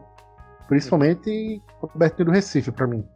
Você chegar no Recife é foda, velho. Você vai no Recife, você tem umas coisas que é absurda total, velho.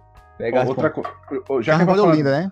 Só pra falar que tava Carvalho Olinda, quando você vê o show do Nação, eu tava lá no show do Nação que tocou no Marco Zero, que é totalmente surreal, tipo, é que nem é, grafite de Macau.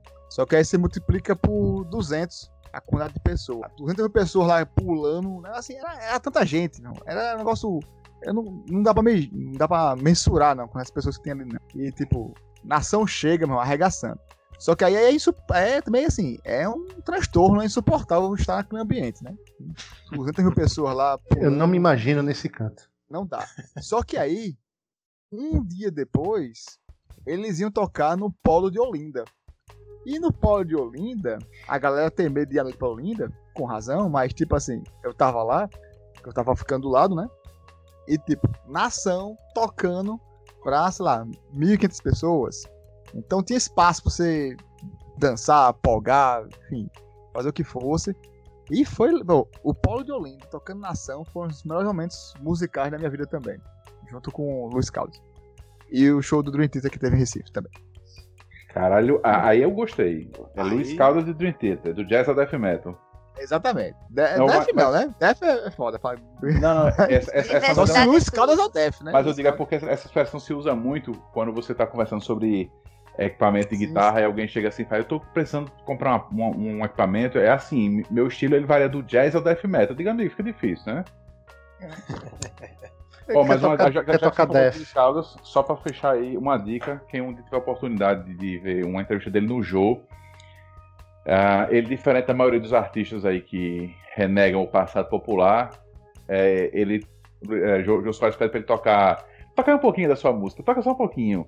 Aí o cara faz um pupurri de três músicas. Começa com é, Nega do Cabelo Duro. Depois tem é, Eu Queria Ser uma Abelha pra Pousar. E termina com a música da abertura de Tieta. O cara sabe o que é importante na obra dele. Rapaz, é, é o essencial, é isso aí mesmo. É, não é, é, às vezes você pode ter vergonha de um passado, mas renegar aquele passado que foi importante para muita gente, às vezes é. é um, eu não, não sei se é egoísta, alguma coisa assim, mas é estranho você renegar aquele seu passado. É, é, é a famosa besteira, frescuragem. Mas falando em show inesquecível, pra mim, Rush e Ahá. E Bon Jovi, você foi também? Eu tava lá. Bon Jovi eles, muda... é lindo. eles mudaram o repertório. Não tocaram Blood no Blood. Lá em São Paulo tocaram? No Rio de Janeiro, não. Tocaram até o seu coração e Ozzy. Tocou e Ozzy muito, quando... meu coração tocou até hoje. E o show de Ozzy, que pra mim não ia gostar tanto como eu gostei do show de Ozzy. Qual ano? Não, foi no Monsters agora, 2015, 2016. Sim, foi com o Gus G na guitarra? Foi, foi Gus G. Uhum. Foi muito bom. Eu cheguei a chorar no Mr. Chowney, na música Mr. Chowney. Sim, que fala daquele chinês, né? Mr. Chowney. É porque eu não consigo falar Mr. Crowley. Ah, mas quando, quando, quando tu ir praticando, você chega lá. É porque é. o Mr. Chow né, era uma banda que veio tocar aqui em Natal, de Areia Branca, e o vocalista errou a letra e falou, Mr. Né? Aí a, a, aquela virada de bateria parecia que o cara tinha derrubado a bateria no chão. Essa é a música do Gringos, né? Você tá no Gringos, vai tocar cinco vezes por noite. É a música do balcão do Gringos. Quando era o Wilson, né? Quando era o Wilson. Aí isso aí faz tempo. Tá? Aí falando de Que não é balcão o assim, César. rapaz.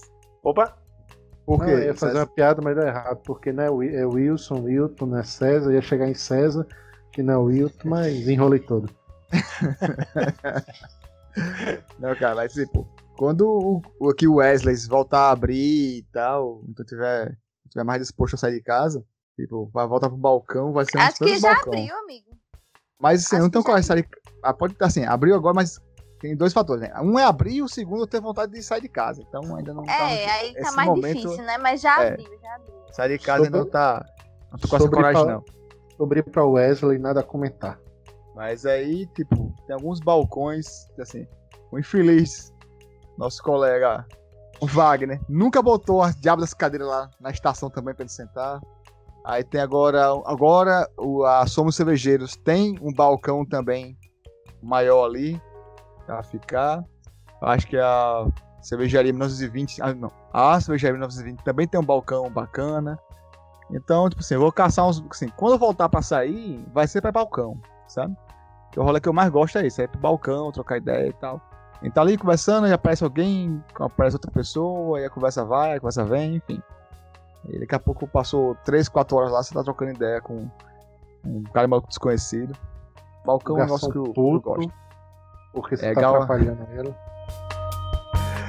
Bicho. Breno, quando trabalhava, não sei se conheceram, sei, sei que Dose e Marina conhecem Breno, Edon, mas não sei se Aquiles e César conhecem. Rapaz, eu conheço Steve Não. Bannon, foi preso hoje, bandidos. Aí foi preso hoje? Foi. Steve foi Bannon? preso. Já Olha pagou par, já aí. pagou parte da fiança. Já está livre. Rapaz, eu achei bacana a acusação, né, bicho? Ele foi preso, acusado de um esquema fraudulento de arrecadação de fundos para a construção do muro na fronteira com o México. É aquela coisa, né, bicho? Esse- essa galera sempre é o pacote completo, né? Não é só uma coisa ou outra, não. Ele não é só o fricote, ele é o fricote, o deboche, é money, dar straits, é Esse guitarra, é povo- metal. Esse povo, aquele, nenhum toca calçado, não. Só canta descalço. Só canta descalço, botando os dedinhos pra cima e pra baixo. É, Tá certo. Não, velho, daqui a 20 anos, sei lá, ou daqui a 5 anos, vai tentar, tentar explicar isso. Sei não o que vai ser, viu? Vai ser difícil. Você sabe que hoje em dia, é, hoje em dia é não ser é, professor. é considerado, não é considerado de bom tom per- perante os historiadores você chamar a Idade Média de Idade das Trevas. Diz que isso é um conceito já ultrapassado. É, então tu não precisa mais abolir o termo, só basta substituir, né? 2019, 2020. Não, eu, eu acho que Idade das Trevas não representa, não, meu irmão. Eu- Se eu fosse historiador daqui a uns 20 anos, eu dizia que esses anos aqui foram a era da escrotidão. É. Por isso. 2021 promete, né? Não, o termo que eu escutei foi pequeno apocalipse. A gente tá vivendo um pequeno apocalipse. Por aí. É, Mas é, o medo do apocalipse aqui é real, viu? É tipo uma pequena AIDS, né? É um pequeno apocalipse. É só um apocalipsezinho, assim. Rapaz, fa- falar em termos, bicho, eu vi um pra, pra é, Bolsonaro que eu achei, porra, é isso, velho. É, é a definição perfeita. Alguém chamou ele de o flagelo de Darwin. Cara, É isso. É isso, meu irmão. É isso. Ai, ai. bom. Tá, muitas loucuras nessa vida. A gente tá, assim, com pandemia, coronavírus aí. Aí vocês viram que o Han fez uma festa na cidade de Wuhan. Eu acho que lá 5 mil pessoas. 15 mil. 15 mil, né? 15 mil, pool party, DJ, não sei o quê. E Eu tal. tava com uma, eu tava com uma Fala, dúvida. Como é que. Irmão, é muita loucura, velho. Tá muita loucura. Rapaz, mas se só pra por acaso a festa, só, pra, só por acaso, se essa festa foi aquelas festas que começou nos anos 2000, que era aquelas boatas com sabão, não daria certo não? O Caralho. o eu sabão acho que é, acho que, eu acho que é a solução. Como era mata, o nome né? dessas festas, hein? Era. Festa do sabão. Festa Eu não- sabão. É, Aquelas isso, boatas que descia sabão, não sei o que. Eu- Dava certo, eu acho. Rapaz, mas só para dizer um negócio, o Brasil tem 209 milhões de pessoas. É mais ou menos a mesma população do Paquistão. E aqui no Canadá, meu amigo, só o que menos tem é canadense. O que mais tem é chinês, indiano e paquistanês. Aí minha mulher conversou ali com uma colega dela de trabalho que é do Paquistão, que ela disse que visitou o país dela um, um mês atrás. A menina disse que o pessoal no Paquistão não sabe nem o que é coronavírus. Essa informação nem chegou lá. É a melhor política. É a melhor política. É, É, é a nem melhor Belarus, né? É. Nem Belarus que o cara fala, rapaz, esqueça isso aí. É. Agora tá quase guerra civil lá, mas tudo bem, né? esqueça. Pai, tem uma Não, mala. e Belarus foi melhor porque foi- faz exame. É, pois é, tem essa história de quem procura acha, não foi isso que Trump falou, né? Tipo, não, tem que parar de fazer exame, bicho, porque eu tô fazendo exame e tá dando muito positivo. Tá dando errado esse negócio. É. Em Belarus eu achei legal que eles le- levaram para outro ponto, não é tipo, ei, não, não foi só assim, não vamos falar sobre isso. Foi assim, tá proibido por lei falar sobre isso. Quem falar vai preso. Eu só Uhum. tenho uma coisa importante sobre isso. Eu não consigo chamar esse país desse nome. Só chamo de Bielorrússia. É, pois é, tem esse problema. Acho que Belarus, acho que a primeira vez que eu falei Belarus foi hoje, que assim. Porque, enfim, escutando um desses podcasts de, de política internacional, o Xadrez Verbal e tal. Opa, Aí, tamo aí. Fã, Reservar outro fã aqui. é o podcast que enfim, eu escuto. Acho que o primeiro podcast curto, que eu escutei foi Xadrez Verbal. Assim, O povo reclama que é eu longo. também. Rapaz, quando, quando, quando, quando eu acho, abro o eu acho ótimo. Não, quando eu abro o feed, que, dá, que eu olho pro Charles Verbal e dá assim, no- episódio novo, 4 horas de duração, chega a dar uma alegria no coração, mano. Não, eu escuto duas vezes, pô. Eu escuto durante a semana duas vezes. Não, eu escuto Por um bloco. Eu escuto um bloco, eu escuto um bloco, aí escuto outras coisas, aí depois escuto mais um bloco, mas bom demais, mano. Né? Xadrez Verbal, É assim, o Felipe bom Figueiredo. E, tipo assim, você já viu a foto do Matias Pinto? Não, conheço, conheço a, a, a, a fuça dele. Engraçado, assim, porque eu passei Eu, anos eu escutando Verbal. curiosidade de. Então, eu passei Sim. anos escutando até chegar e ver, né? Tipo, esse foi entrevistado pelo Cauê Moura, lá no Poucas. Aí você vê assim, meu irmão, muito engraçado, velho. É você Porque associar ele- a voz com a figura, né? É, e o Matias Pinto, ele é setor 2 todinho, pô. Ele é o cara que sai do Totalmente. setor 2, pô. Ele saiu, tá ali, passou no Cajuconha e ficou por ali mesmo, sabe? Assim, Isso rolou meu preconceituoso. Preconceituoso. Vocês estavam vocês estavam falando de dados aí, dados, dados absurdos, e é, aqui você falou aí é, da, da população da, do Paquistão. É, pronto, um dado que eu, que, eu, que eu colhi no xadrez verbal. Brother, 2% da população da Índia, é, aliás, 1,5% da população da Índia é cristã, certo? Tem mais cristão na Índia do que em Portugal, irmão. Uhum. Aí, tem um negócio, tinha mais italiano em Nova York que na maioria das cidades da Itália. Pois é. Tem alguns países que tem mais gente fora do que dentro, né? Tipo, Rapaz, Irlanda. o que tem de gente Tem de mais gente- Mossoró, fora de Mossoró, Por falar em Caicó tem países, mais né? ou menos 7 milhões de habitantes. é. Fora de Caicó. Aham. Na, na, Mas Caicó, pronto. na verdade, você é, são pessoas que sofrem de duplo domicílio, né? A pessoa diz assim: É. você mora onde? A pessoa, eu sou de Caicó. Mas você tá morando onde? Morro Branco. Mas eu sou de Caicó. Ah, é, porque Ok, isso, você não isso que eu deixa você falar. começar morando aqui. É, o problema de Caicó também é esse, né? A galera, tipo, é, é filha, neta, bisneta no caicoense, não porque eu sou de Caicó. Não, brother. Vamos fortalecer aí a, a demografia, pô. Fala no é que tu é mesmo. Acho que anda com um pote de terra de Caicó no bolso, fazendo não, tô com Caicó aqui. É vampiro, pô. Tem que andar. Quem é de ah, Caicó é. que sai, tem que andar com terra, porque senão acaba queima no sol. Qual era, qual era o clã? Acho já. Vampiro, é? É, que tinha vicissitude. Só lembro disso. Ixi, aí você forçou a barra um pouquinho. Clã só vampiro, mas. Pera aí. Tô procurando. Tizimisk. Qual? Tizimisk. Era os que tinha que andar com, com terra, que eram descendentes de cigano. Pronto. Surgiu- Eram os foi- artistas, não? Eram os Não, os artistas? artistas eram o historiador. Foi ver de Caicó essa galera aí. É. Eu dizia com terra no bolso, é ótimo. Tinha que andar, senão perdia pontos de sangue. É Essa história de você ser. Por isso, porque a única região aqui no estado mais barrista realmente são o pessoal do. do, do Seridó ali, né? Do Caicó e tal. Porque é eu pesado. lembro, quando, eu lembro quando teve o viajante cervejeiro, tava passando por aqui. E ele ficou aqui em casa, uma semana mais ou menos. E é um cara que passou, esse- pô, não sei se vocês conhecem ele, o Edson, ele passou dois anos viajando pelo Brasil de carona e visitando bares, cervejarias e tal. Escreveu um livro sobre isso, que é de bar em bar. E ele passou um tempo aqui em casa. Aí ele falou: rapaz, eu achava que gaúcho era barrista. Mas quando eu cheguei em Pernambuco, eu falei, tá porra. eu falei, é, vai lá brigar com Pernambucano, velho. Pernambucano é outra coisa. É a Rapaz- maior qualquer coisa em linha reta da América Latina. Não tem discussão, não. Rapaz, eu assim, o- a o- melhor coisa de Recife é a saída para as outras cidades. Caralho, Doze. Mas eu gosto de Recife. Não, o, o- é, eu, eu tomei noção do barrismo de Recife com um parente meu, que uma vez a gente tava, foi naquele ano que. Na verdade, eu, já- sabia, né? Mas assim, me, me colocou em um outro patamar no, no dia que. Naquele ano que o Sport foi campeão da Copa do Brasil em cima do Corinthians, né? Que aí a gente tava falando sobre esse jogo que ia ter, não sei o que, Pará. Aí tem um primo meu que é de Manaus, né?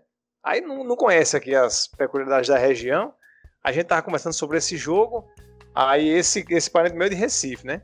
Aí ele perguntou, né? Não, mas tu torce por, por quem? Aí ele falou, esporte.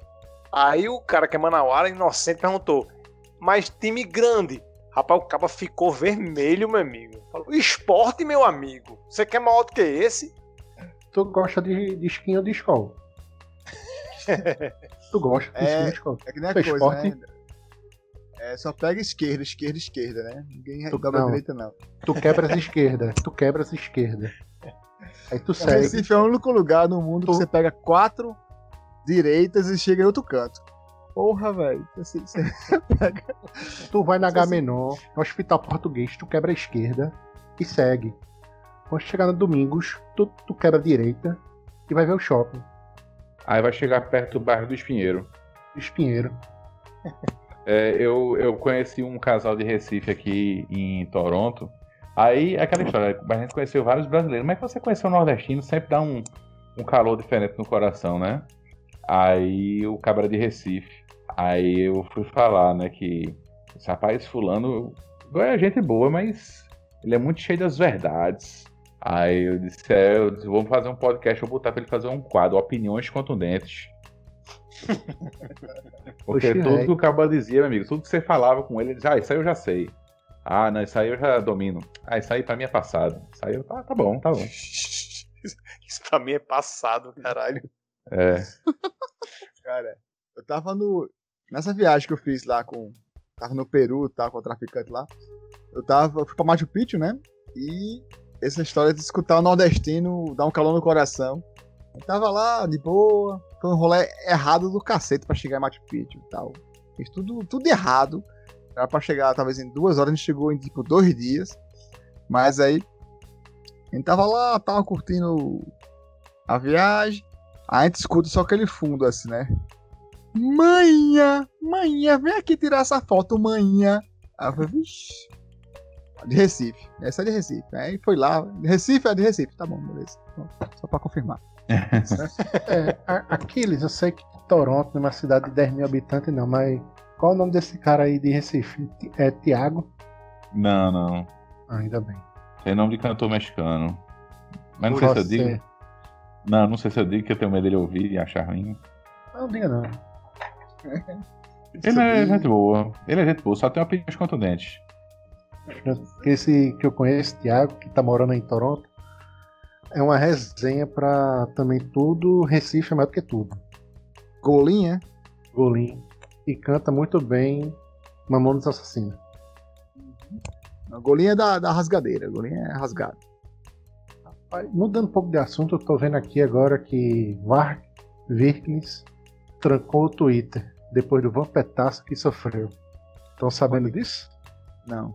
Varg é Eu um não, sei, cantor eu, de black eu- eu não sei por onde eu começo dizendo que eu não sei. Nunca nem vi, nunca nem É. vi. Varg Acho- é um cantor, é o cantor de black metal É um que matou outra pessoa.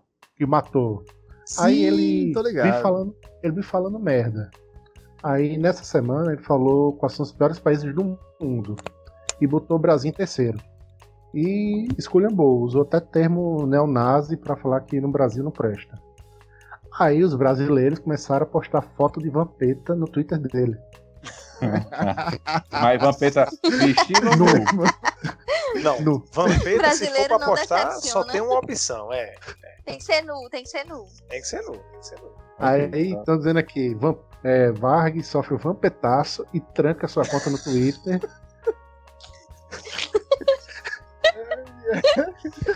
Não, Não, essa foi brasileiro. espetacular. Essa foi maravilhosa. Rapaz, é, é, é, você, é você avaliar o poder, de- o poder da diplomacia brasileira com a rola de vampeta, né, bicho? É grande. Pra você ver, velho. Eu escutei a semana passada, tem um podcast também, chamado Pátria Amada Criminal. Que são duas meninas, tipo, que moram na Noruega. Uma mora desde, os, sei lá, 12 anos de idade, mora na Noruega, e outra chegou faz uns 8 anos. Então, tipo assim, elas são uns 30 e poucos anos, as duas. E elas falaram sobre esse caso, né, do black metal, que é o caso do norueguês, né, do, do- desse cara que matou o colega e tipo, não sei se eu não lembro do episódio, mas. Enfim, matou o colega, tirou foto do cara morto pra botar Aí é no outro. álbum. Daí é outra. Varg É outro, foi né? o cara que matou em legítima defesa com umas 15 facadas nas costas. Caralho, que porra é essa, meu irmão? Legítima defesa. Legítima defesa. Legítima defesa. É que Ele- nem ele deu- que foi É aqueles cabos da polícia, né? Que dá três tiros de aviso nas costas do cabo, né? nas costas. Isso mesmo. Quem foi que se suicidou com cinco balas nas costas? Pois é. Caralho, que vibe errada da porra. mano. Foi que- essa galera queima igreja e tal, né? Essa galera. Tava lá queimando peraí, igreja. esse, aí tipo, o cara matou o bicho aí, é, Passou- legítima defesa, 15, 15 tiros, e aí? Dá nada. Não, ele passou, ficou uns 15, 20 anos preso. Só que ficou mais doido ainda quando saiu. Saiu Aí- pra falar mal do Brasil? Ele saiu, aí não gosta, é, ele, aqueles cara pan-escandinavo, de Yodin, não sei o que, Hum. tá morando na França, virou youtuber, que acho que é pior do que ser assassino, às vezes. E, Não, eu, eu tô. Tá, diga aí. e tá vive soltando coisa racista. Aí botou essa lista de piores países, começa com Israel, depois Estados Unidos, Índia, Brasil e América do Sul. Caralho. Não, eu tô, eu tô, eu tô ninguém nunca ainda. fez um, um tuitaço de vampeta com o Bolsonaro, né? Pois é, bicho, eu tô, eu tô ainda aqui, eu tô, Ideia. eu tô, eu tô parado em vampeta, meu irmão. Cara, rapaz, você calar a boca de um sujeito com, com a genitália de vampeta, brother. Que coisa bonita, sério. Eu tô, eu tô, eu tô admirado mesmo. Bicho, essas guerras de arrumar confusão, assim, falando mal do Brasil. Eu fiquei tão feliz com essa notícia que eu fiquei, tá fiquei com vontade de pedindo, né, rolar. Rolar na, na, na rampa do Planalto agora. Igual o Vampeta fez. O meme É. dele rolando assim, né? Pelado no Planalto. É, Não, e outra coisa que eu, que eu, que eu tô, que eu refleti aqui, né, que você falou aí, o cara e tal, nórdico, viking e tal, superioridade, deuses, Odin. Já é ridículo, né, bicho? O cara ser, sei lá, norueguês e vir com esses papos, né? Aí os caras daqui, meu irmão, neto de, de, de imigrante alemão, vem com umas paradas de descendência pro, pro meu pé do ouvido, sabe? Meu irmão, tu, tu, tu, é de, tu mora em Osasco, tá entendendo? Sabe? Aí vem com esse negócio de, de, de, de descendência europeia, é, Tupini Viking. Que porra é essa, meu irmão? Para com esses Homem. papos.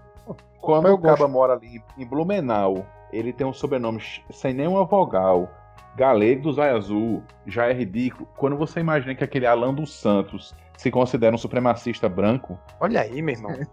aí você faz. Aí, tipo assim, What the hell? O bicho Tá vem todo raciado, ninguém sabe nem a cor daquela desgraça. Exatamente. Raciado com gato angorá. uma- É. Porra, aí é essa? tá... Essa galera já é a galera do, do chapéu de alumínio, né, velho? É, brother. é- Mano, O, Chapéu o, o filme é Bacurau tem patamar já. aquela Que cena não de tem Bacurau é com- muito massa, né? Cena de Bacurau, Bacurau. quando chega os sulistas lá, os sudestinos. total. Não, que a gente é branco que nem vocês. Eles olham um pro outro e. Hã? Aham. É, tipo assim, é que nem. Bom, tava outro podcast, tava escutando Anticast sobre. E a mulher fala esse doutorado sobre. Aí mudou o assunto fuderosamente, né? Porque assim, ela tá falando doutorado sobre células neonazistas no Brasil. E, Eu vi esse assim, episódio. Pronto, são mais de 500 células, sabe? Uhum. Não sei quantas pessoas. Você vê uma banca, tem uma banca que o, o livro que mais vende é o My Camp, né? Do, do Hitler Uhum. e tal. Então, tipo assim, tem uma galera latino-americana que se Uhum. acha supremacista branco, meu. Que é quem estuda relações públicas, tá vendo um negócio do Leon e News, né? Do canal Coisa de Nerd. Que ele fez relações internacionais, né? E, assim, ele falou, não, eu sou brasileiro, eu sou ocidental. Eu falei, não, você não é ocidental. Exato. Ocidental é Europa E com muita boa vontade de botar América no meio, mas é Europa, basicamente, o Ocidente, né? Aí latino-americano é latino-americano, filho, não é ocidental, né? Então, a gente, tipo. E brasileiro é brasileiro. E brasileiro é, é nós, meu. É outro rolé. É, é porque tem, tem essa divisão, né? Às vezes latino e brasileiro, né? Não, então, é, tem, tem, tem isso aí muito da- da- é por causa da, da, da identidade, da formação da identidade cultural, idioma, essas coisas, né? É, essa distinção entre. Porque to- todo o resto da, da América Latina fala espanhol, à exceção do Brasil, né? E extensão, a extensão territorial também, é um continente e tal. Mas é, eu tive um choque de realidade na Copa 2014. O meu irmão é, colou nos gregos malucos que vieram ver o jogo aqui da, da, da Grécia, que teve aqui em Natal. Aí ele colocou, meu irmão colocou essa galera na fanfest e depois saíram pra, pra, pra beber e tal. E me chamou, eu colei com esse cara também. Aí eu tava conversando com um, um- dos caras, um cara mais ou menos da minha idade, um pouco mais velho. E aí eu falei, né? Por acaso, no meio da conversa, falei, não, porque a gente. Aí comecei a falar algumas coisas, né? De, de, de, de- de, sei lá, sei- fala uma coisa, coisa da Grécia, as coisas que a gente aprendeu na escola, né? Formação, aquela coisa das estados e tal, não sei o quê. Cavaleiro do Zodíaco. O mais Era- importante mais- que a gente aprendeu sobre a Grécia, né? Pois é. Era mais, a, com certeza. era mais a parada de Esparta e Atenas, as estados, não sei o quê. Aí ele perguntou pra mim, como, como é que vocês sabem que ele já tinha conversado com meu irmão sobre isso, né? Como é que vocês sabem tanto sobre a Grécia? Por, né, ele perguntou, por que você sabe tanto sobre a Grécia? No caso, você, eu. Aí eu falei, não, porque a gente estuda na escola. Aí ele falou, vocês estudam isso na escola? Falei, sim, pô. A gente estuda a formação na sociedade ocidental. Aí ele mandou na minha cara, meu amigo, sem cuspe. Não, mas vocês não são da sociedade ocidental. Foi a primeira vez que eu tinha ouvido alguém falar isso. E foi justamente o cara que era o beijo da civilização ocidental, né?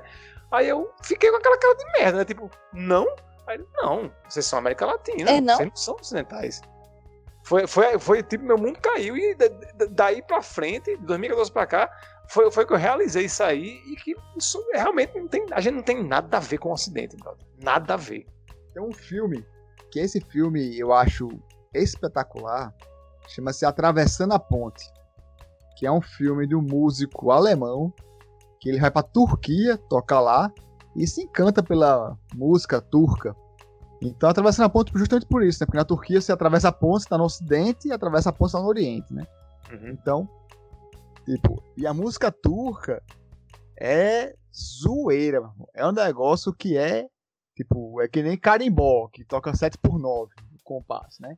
Hum. Começa na fuleiragem, porque, meu irmão, você tá de sacanagem. E outra coisa, galera, fiquem falando aí que eu vou aqui tirar a roupa, porque a roupa tá, tá começando a chover aqui. Pera aí, rapidinho. Ah, pra, aí. mim, você, pra mim você tava falando de carimbó. Se empolgou e ia tirar a roupa pra dançar. Caralho, meu irmão. É tipo assim, me bate- me- eu comecei a falar de carne, me bateu um tesão tão violento, daí era só me que vou tirar a roupa aqui. Tirar a roupa. Rapaz, eu, eu me senti agora numa música do. do uma música da companhia do pagode, bicho. Não aguentou e foi ralar. É, Essa música é boa, viu? É, 7 por Alexandre 9. não existe, não. Rapaz, olha, eu tenho uma frase que, que é muito subestimada dessa música da Companhia do Pagode. Que toda música dessas do Pagode Fuleiragem tem uma parte que o cara canta e no meio o cara faz tipo um mini discurso. Aí eu falo, o cara faz, é galera, 19 não é 20 e conversa de malandro não faz curva. eu sempre fiquei inculcado com essa frase. No, É, é- é um estudo único. E, um estudo e, único. e o monumento da redonda arquitetura. É da Raimunda, né? Essa aí? É, Da Raimunda, né? É. como é? o monumento da redonda arquitetura. É a bunda dela, pô. Eu só sei que vai buscar da Lila é pegar pó. É sério, Douglas? É. Pegar pó. Vou... Ivete Luiz Caldas é só isso, né? Luiz Caldas é só referência Ei. zoeira também. Ei, mas Aproveitar, pegar- essa, essa, essa é aproveitar Carlinhos que- Brown. Aproveitar que o Alexandre foi tirar a roupa, vou pegar uma cerveja. Sim. Não, assim, teria a roupa molhada já, né? Menino, tirasse a roupa rápido. Eu não saí correndo aqui, mas já, já. Quando eu tô com fone de ouvido, né? Então quando eu percebi que tava chovendo, já era meio tarde, assim. Aí, mais ou menos tá encharcada a roupa, não. Aí, depois aqui em cima, eu moro numa varanda, basicamente. Então amanhã eu boto no sol, vai dar certo. Mas, peguei a conversa pela metade, mas entendi que estão falando das frases que a pessoa acha que não tem nada a ver, porque realmente não tem nada a ver, mas uma referência zoeira aí, né? É, é, as frases do- da companhia do pagode, os Sim. discursos que, que ele estava falando aí. É que nem no, no documentário Axé, ele fala, né? tipo, Quem diabo conhece a letra da música Faraó? Eu sei que pronto, é, Natália, Natália conhece, todinha. Eu, eu, eu conheço Você também. Pronto, eu tô de Faraó. E quando disse, qual é o sentido que aquela letra faz, né? Porque no documentário ele falou sobre isso, né? O cara pegou a letra e falou, que diabo é isso, mano? Como é que eu vou vender um negócio desse? E tá aí. Drogas, Faraó. drogas. É, farol tá aí. É, farol, pronto. Você chegou na Bahia, como fala? Chegou na Bahia e falou, é, farol, pronto. Aí todo mundo já, já tá dançando. Já. Eu já notei muito que no axé, a letra que fica é a letra que encaixa na métrica, entendeu? O que tá dizendo, tanto faz. É mungegé. Uhum. O que é mugegé? Ninguém se Então, sabe o que é. ca- cabe, na, cabe na, na melodia, tanto faz. É o que mais importa. Porque o Já deu é, certo. é a lírica, assim, a letra, né? Entrar junto no ritmo da dança, da música e da melodia e ir embora. E a coisa, a galera dançar. E, assim, eu achei mais esse, pô, é engraçado depois desse documentário, como, assim, se dá uma visão mais ampla do axé, sabe? E eu, particularmente, gostei bastante. Gostei bastante mesmo desse documentário. Rapaz, é, é tanto encaixar na letra, porque ouvi dizer que Babilônia é Salvador, ouvi da boca de Nabucodonosor. O cabo que enfiou isso numa melodia, ele não tava querendo falar da, da, da Babilônia antiga, não, meu amigo, é porque deu certo na hora. Foi no Pois é. freestyle. Nossa, aqui, respondendo a pessoa. E todo mundo supõe que o já esteja voltou? dormindo, né? Ele foi pegar cerveja. Quando voltar, eu vou, vou ali no banheiro também, que tô, Não é, Alexandre? Tu dorme de 5 horas da tarde. eu tomei Red Bull hoje. eu falei, Eu voltei. Como eu tomei já dois, mais no período da tarde, já tomar dois ou de, ou de fashion, eu quero gravar um episódio sobre isso, que é um coquetel que realmente. Fazer o curso de bartender e tal, mas, pô, quando o Old Fashion me foi apresentado, eu falei, porra, isso aqui é um negócio diferente. Isso aqui é um coquetel que eu curti pra cacete. É o coquetel do Don Draper, né? É o coquetel do Trip, do. É Mad Men, né? Um que eu gosto muito é o. Não de Lebowski, é, que é a versão no- normal, que é o Black. Russian. O Black Russian. É o Black White. ou White Rush? Não, o White é o de Lebowski. Eu gosto do Black. Inclusive Eu tô- café e vodka, gelo. É, alguém tá Mas falando aí da música Faraó. Quando você fala da música Faraó, é Faraó do Carlinhos Brown? Sou Faraó. Tananana, Não, sou Faraó. é faraó. Ale- Eu É o- falei faraó. É faraó. Rapaz, eu tô vendo a letra dessa música aqui. Deus e divindade infinita do universo. Aí tem uma versão do grafite de 5 Veja aí se faz para sentido 6 horas essa da manhã, ó. Acho que tá vendo a Olha. letra aí. Deuses, divindade infinita do universo. Predominante esquema mitológico. A ênfase do espírito original. Exu formará no Éden um novo cósmico. No cosmo. Isso é o terceiro episódio de Cavaleiro do Zodíaco. A Cavaleiro de emoção- Exu. Ei, Cavaleiro de Exu eu queria ser, viu? Caralho. Aí Inclusive, sim, não-? Mas é engraçado você comentar. Não, eu não lembro de ter cavaleiros negros de pele negra no, no desenho. Deveria ter. Tem, Tem, o cara lá, é. pô, o da Índia, o, do, do Oceano Índico, do, Ah, do- mas- da ah, mas Tem dois só. Mas não é Tipo considerado negro, que é o, é o Não. Krishna de Crisaú. Ele não é considerado Rapaz, agora eu vou negro, né? fazer E, igual a Vampeta. teoricamente, Não, peraí, Aldebaran vou fazer igual a também é. Teoricamente. Aldebaran, Porra. Sacanagem, já eu vou fazer igual a Vampeta. Se, se- esse cara pode dizer que não é preto só se ele ficar sentado uma semana na bacia de que boa. Rapaz, mas pior que assim, agora que você tocou no Macunaíma, assunto, quando tomou, tomou banho no, no poço. Pois é. Mas aqui eu já disse, já contei essa história pra César. Eu trabalhava com uma menina aqui no Toronto, que ela é indiana. Aí eu perguntei, você é hindu? Aí ela disse, não, eu sou sikh. Sikh é aquele povo que anda com turbante na cabeça. Exato. Aí É eu o povo disse, que presta na Índia. Vamos ser claro aqui. aí eu disse, você, é, o- os Sikhs, naturalmente, eles são um pouco mais liberais do que os, os hindus, né? Eu perguntei, você tem liberdade pra casar com quem você quiser? Aí ela disse, teoricamente sim. Inclusive, por coincidência, meu namorado também é Sikh. Mas ele não usa turbante, ele tem um bigode só pra tirar onda, mas ele não é obrigado a deixar a barba ficar grande. Aí eu falei, se você quisesse casar com uma pessoa de outra religião, é possível? Aí ela disse, é possível, não é recomendável, mas é possível. Aí eu, eu falei, se fosse branco, aí ela disse, não tem problema nenhum. Eu disse, se for indiano, mas hindu, pode ser. Se for árabe, melhor não. E se for negro, de jeito nenhum. Então, indiano, e- indiano, apesar da pele escura, eles não se consideram negros nem a pau. Ah, mas não Eles são. né? E não É, são. Eles não são negros, é. Então, por isso que eu tô falando, o Cavaleiro de Exu tem que ser um caba. Tem que ser um caba chamado Adebaye Oyelongo. aquele, aquele nome nigeriano, assim, raiz. É aque- aquele nome que você quase não consegue pronunciar em português, né? Então que tem um. É, que aí ela É. é, daquele povo ali do, do, do, do Quênia, né? Que falou Serengeti. rápido, que falou.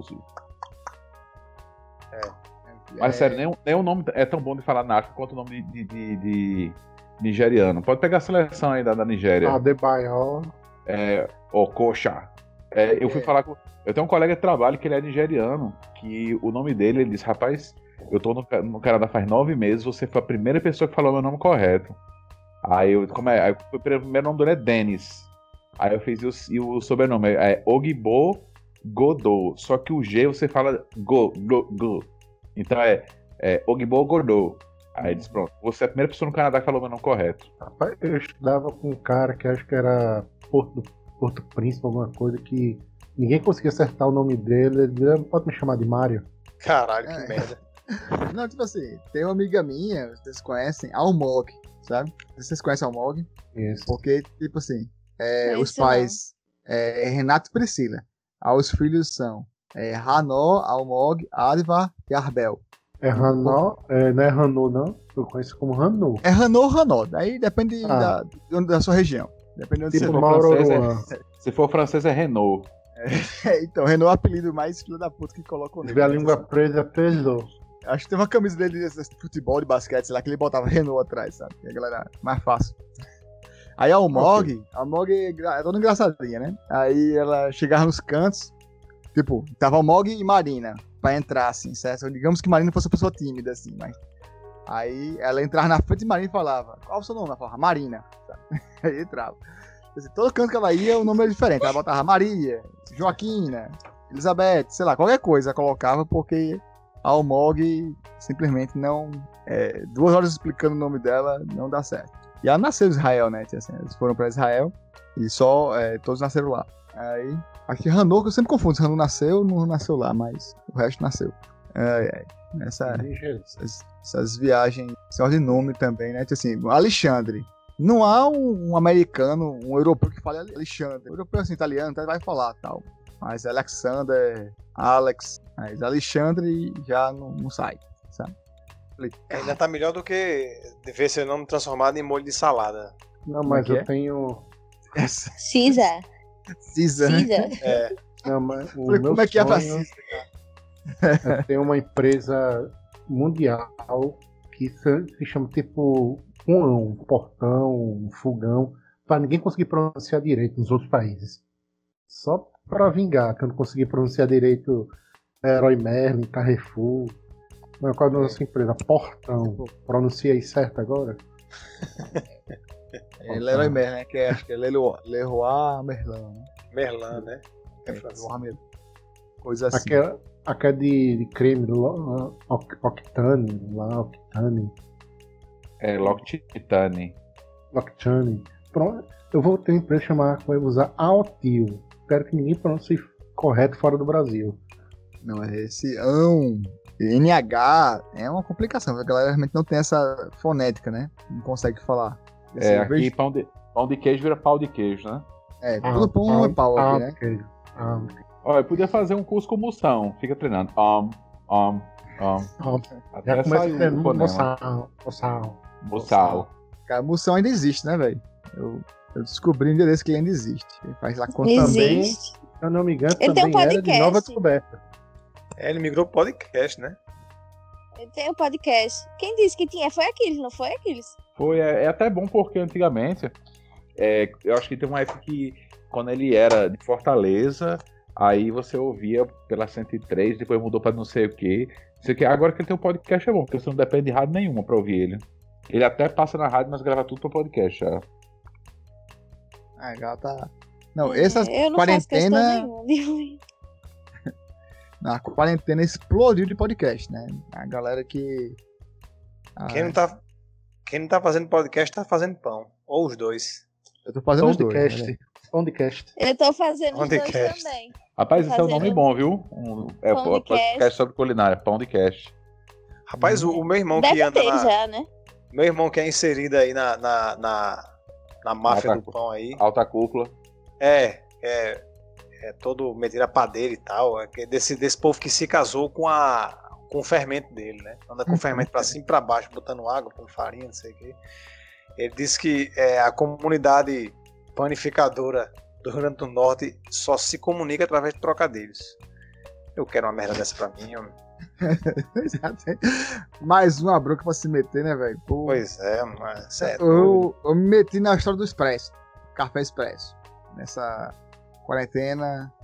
Eu me lasquei aí, tinha, tinha- tava com, com buca, né? Um, um.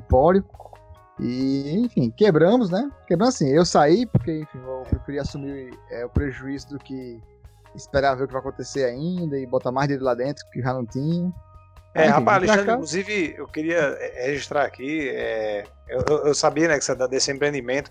Parabéns, bicho, pela escolha do nome, porque quem nasceu pra bowl jamais será com boca. Jamais. Jamais será com buca. E, enfim, agora tá com o meu, só, um o cabe sócio, mais né? coisa que um bowl. O Buca é um nome maravilhoso. Sabe? Assim, a fonética, a história, assim.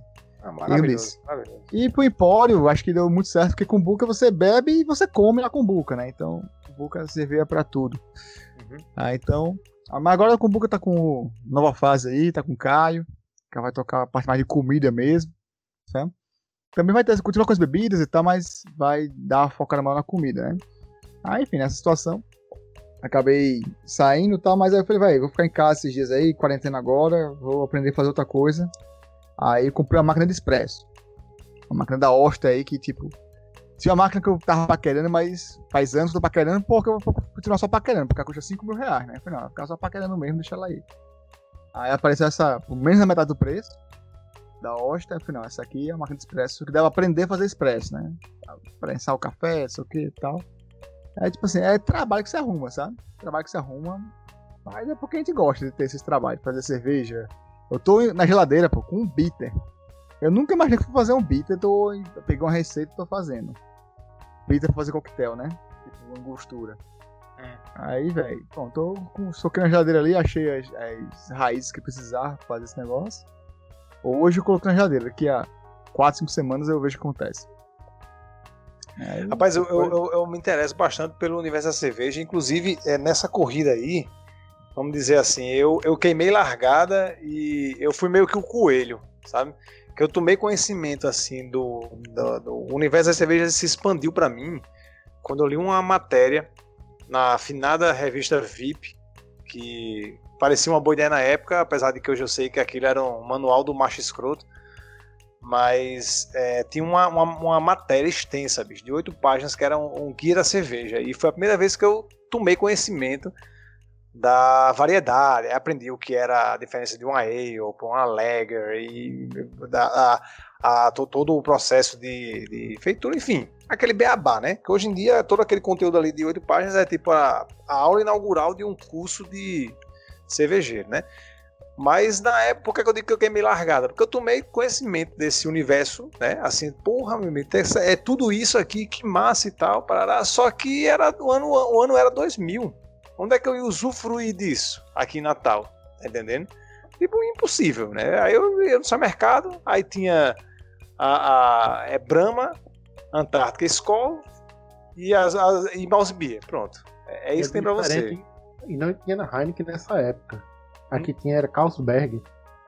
Eu nem, nem sei se tinha, bicho. Era, era tão precário, sabe? Era Carlsberg. assim- A verdinha que tinha em Natal era Carlsberg.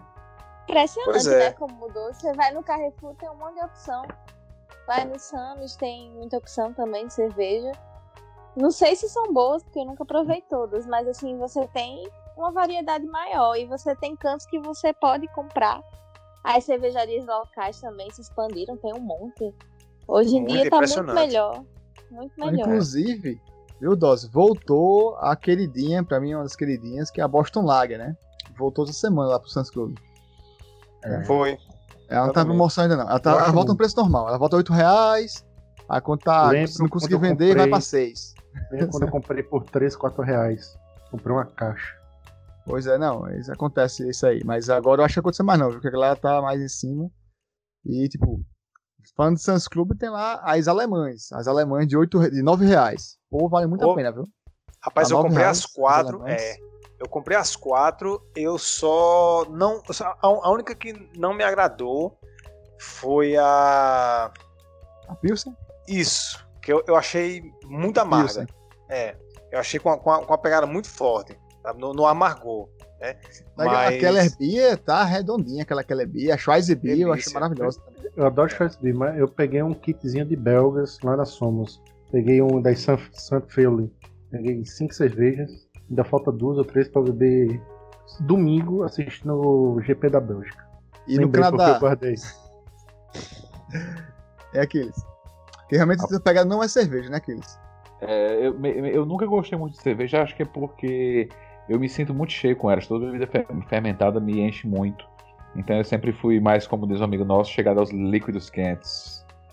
Então eu sempre fui mais de, de, de rum, de vodka, tequila. Inclusive eu quero dar uma- um depoimento aqui dizendo que César disse que não lembra, só teve uma vez que teve amnésia alcoólica, teve uma lá em casa.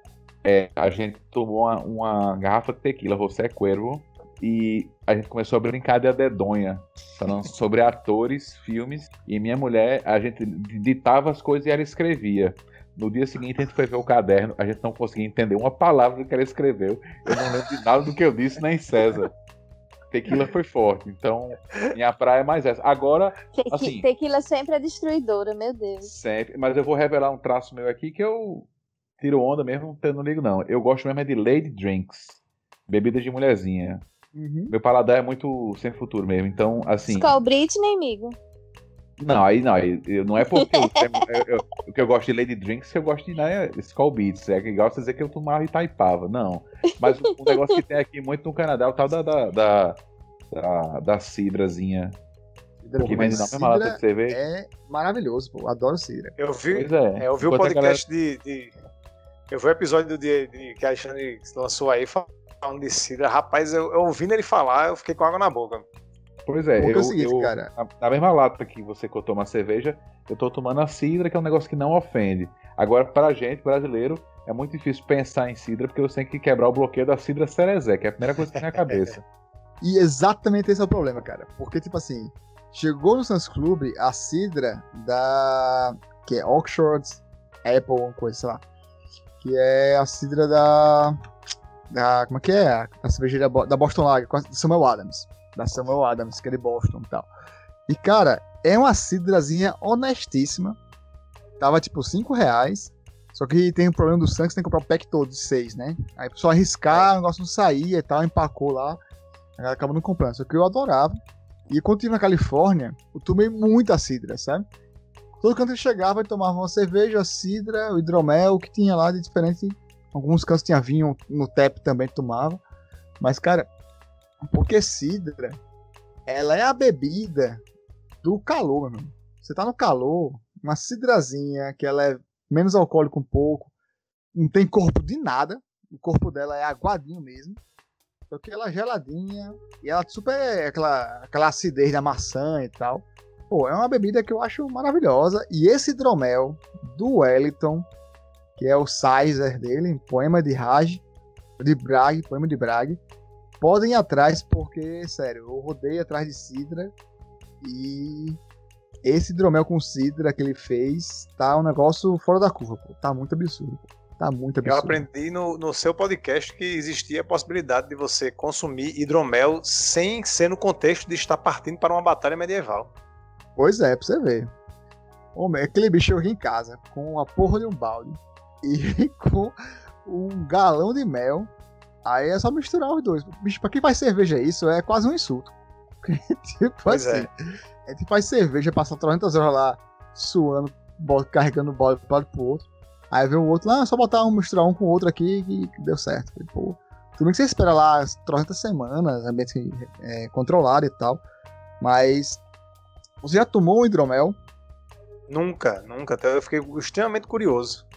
Sinceramente, vá atrás do de Wellington. Daqui, Uhum. lá da Rapsódia. O Elton já levou várias vezes pros rolês e eu nunca experimentei, ó. Não, porque, e Marina, Rapaz, você, tem- sou o espírito aventureiro. Marina, como é que funciona isso? Não, eu não tenho espírito aventureiro nenhum. Espírito aventureiro é zero. Eu sou sempre as mesmas coisas, as mesmas cervejas, as mesmas comidas. É isso. Quando eu gosto de uma coisa, eu sou igual ao seu pai, que você disse que comeu no farol-bar não sei quantas vezes, né?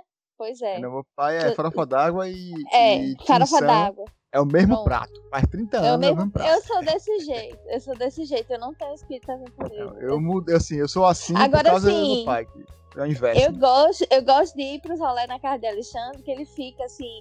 Uma vez eu fui lá e ele me, me deu várias cervejas legais pra experimentar. Você vai gostar dessa, você vai gostar. Aí eu achei massa, porque assim, eu jamais ousaria comprar, porque eu acho. Eu não sei porque eu não ouso, assim, de, de querer comprar outras coisas diferentes. Eu Presta- acho que é pra não me, não me decepcionar. Enfim. Aí, Alexandre me mostrou várias coisas massas. De, de cerveja, de, e de comida também. Quando a gente vai pra aí, ele sempre. Sempre Vai. arrasa. Eu comprei no final de semana passado uma bebida reieira. Uma garrafa de. É uma. É tipo um chopp de vinho. Em garrafa, tem pra ver do Nordestão. Um pouquinho mais amargo que Smirnoff Ice, o mesmo preço, uma garrafa de 600. Maravilhoso. Maravilhoso. Deu dor de cabeça? Não, mas Smirnoff Ice. Vocês não conhecem a teoria da Smirnoff Ice, né? Que eu e Rafael seguem. Smirnoff Ice é pra você ter duas, três garrafas na geladeira. Pra quando você acordar de ressaca, beber ao acordar. Pra hidratar, né? É, Isso. É. É tipo, É funciona doce, tipo como um, hidrata. um sais. É exato, é tipo, funciona como, como um sal regenerativo, né? É tipo Gatorade, só que é álcool. É. Isso. É docinho, é, gaseificado. Pronto, a coisa mais álcool. ousada que eu tomo é um, é um chicletinho. Aí eu, eu gosto do chicletinho. É a chicletinho coisa eu mais ousada que eu. É, eu idosa e a gente arrasa no chicletinho. O chiclete é o que mesmo? Qualquer... Mix alguma coisa, né? É pinga mix. É pra, quem gosta, é pra quem gosta daquele picolé chiclete de beira de colégio e gosto, quer botar álcool. aquele- É, mas não sinto álcool, só sinto o gosto do picolé, é bom demais. É tipo você fazer um drink com Guaraná Jesus, então. Não, é melhor. É tipo não, você fazer um drink com um picolé daquele, de chiclete. É igual. É. É misturar chiclete com um pedacinho do céu, né? Aí dá. É. Rapaz, eu sou, eu sou. eu sou então o, oposto de Marina, bicho, porque eu não nego a nova experiência. O que você me oferecer, eu aceito. Eu só, eu só não, não coloco em risco minha vida, mas a- até a dignidade eu, eu boto pra jogo. Não tem isso não. É tipo assim, e, e olha que a- até hoje eu nunca me deparei, nem com comida, nem com bebida, que eu olhasse assim e dissesse, não, não encaro não. Sabe? Tipo, a única coisa que eu ouvi falar na minha vida, que eu olho e digo, não, isso aí, isso aí não tem condições, é aquele balute, que é o, É, a ovo. fase- é o ovo que tá Dourado. com o pato dentro, né? É, quando aquilo ali Rapaz. foi uma coisa que eu, que eu olhei.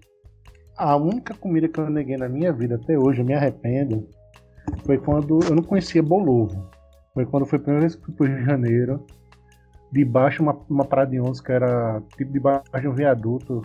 Vamos comer um bolovo. E a gente viu que era, que era tipo 10 da noite, mas aquele salgado devia estar uns 3 dias ali, chega e já tava verde. Eu neguei. Mas Aí eu foi, não- aí foi uma negação sincera ali. Porque, tipo assim, você comer comida troncha faz parte. Agora, comida zoada, assim, comida. É, pô. assim, diferente. Ah, Porque- comida que eu não conheço tal. Mas tá ali bem feita, tá novinha, não sei o quê. Agora, Uhum. pô, comida zoada é diferente, né? Assim, quando eu É, falei esse- lá, por, ó, por eu isso que eu falei, frisei. Não, desculpa. Pode falar. Não, não, eu ia falar, por isso, por isso que eu frisei. Tipo, eu- eu vou, vou em tudo. Agora, a vida também não, né, bicho? Tipo, salgado verde não, não rola, né, bro? Ah, É, assim. A gente pega uns salgados assim. Coisa que eu falo, a coisa mais cara que eu comi na minha vida foi um salgado, foi uma coxinha de dois reais, porque. Bicho, não deu, velho. Eu tava com fome e eu ia pro outro canto, e tinha cinco contos só, e gastei dois contos e joguei fora, dois contos, né? Puta merda. e tu, tu Mas tu- comeu aquele macarrão dentro da melancia que Carol fez? Comi sim. Uhum. Eu não tive coragem, não.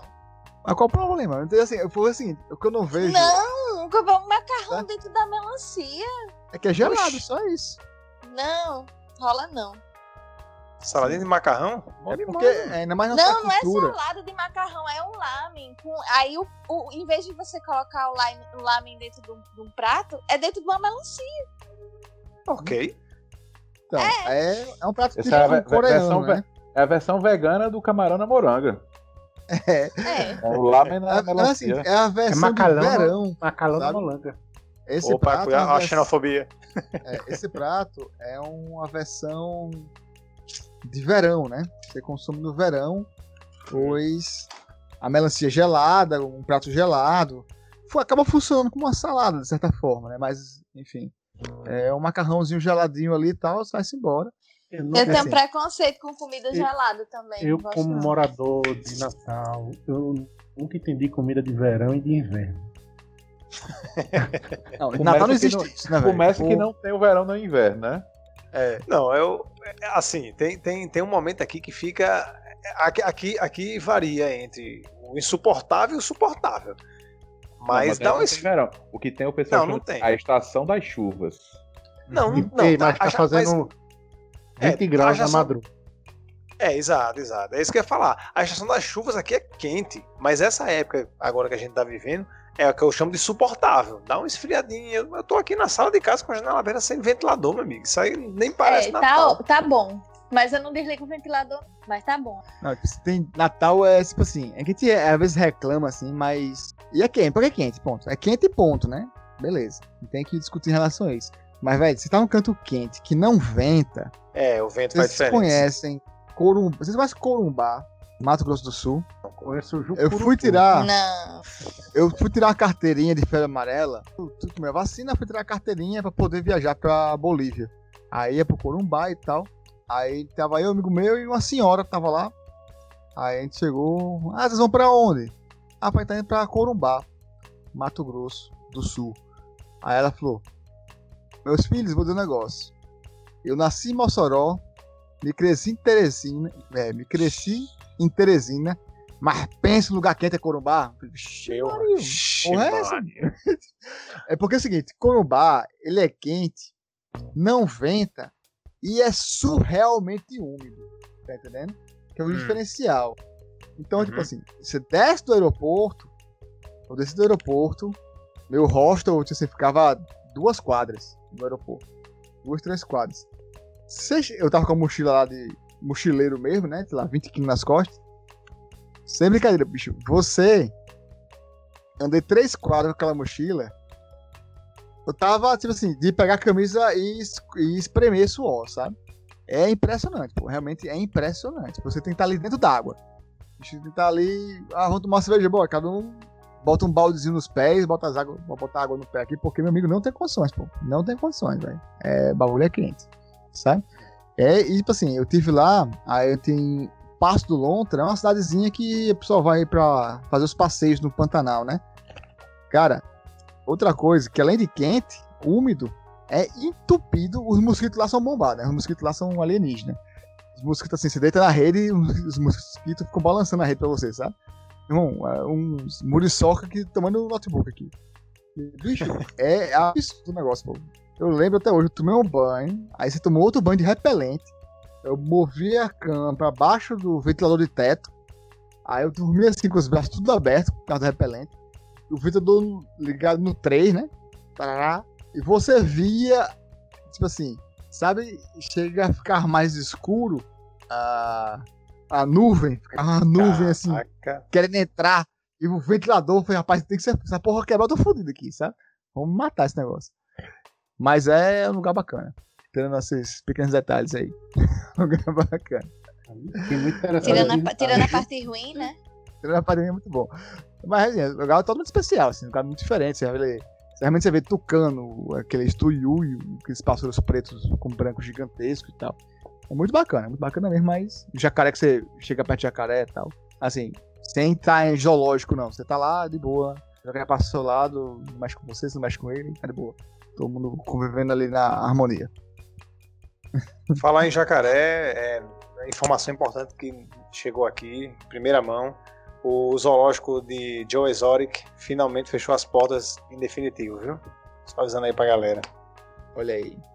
Do Ah, Tiger também? King. É, tam- depois que prenderam Steve Bannon, todos os animais perigosos tinham que, né? É, mas, mas quem diria, né, bicho? Assistindo aquela série, quem diria que ia dar errado aquele negócio, né? Rapaz, não, não sei. pô. Bicho, Só falta você me dizer que o próximo agora é daquela mulher. tem que fechar também na mulher. Mas porque, tipo, A mulher é pior. Cara. Caralho. bicho, sabe aquela situação onde o real é mais louco que a ficção? Total. Então, tipo, eles, vão fa- eles querem fazer o filme, vocês já fecharam, com Nicolas Cage no papel de Joe Exotic. Não, Sabe? eu acho que Nicolas Cage tem que fazer o tigre. Aí dá razão. Qual é a sua opinião, Dose, sobre. Nicolas Cage? Ele mudou como ator depois de Conner. Coné é poderoso. Rapaz, essa foi a opinião mais contundente que eu vi de Nicolas Cage na minha vida, bicho. Parabéns. Opiniões contundentes. Opiniões contundentes. Ele mudou. É como eu disse no- um dia desse, não sei se mudou pra melhor ou pra pior. Mas mudou. É como, é como aquele disco, como aquele disco de Falcão, né? O, o- o título do disco é A um passo da MPB, mas ele nunca disse se era atrás ou à frente. A dúvida tá no ar. E tem o podcast Nicolas, né? Pra quem também tá na onda dos podcasts da vida. Que é só falando sobre o Nicolas Cage. Sim, todo Porra. episódio é um filme de Nicolas Cage. Roubaram nossa ideia, aqueles. Ei, irmão. Escutem o podcast de Nicolas. É, não, é zoeira, velho. Porque, e os cabos são bons também. Você sabe melhor que, que, Nicolas agora, o Cage ele faliu, né? Nicolas... Quem? Nicolas Cage faliu alguns anos atrás porque comprou um esqueleto de um tiranossauro, só que era roubado. Ele teve que devolver. É. Por isso que começou a fazer filme trash cima de filme trash.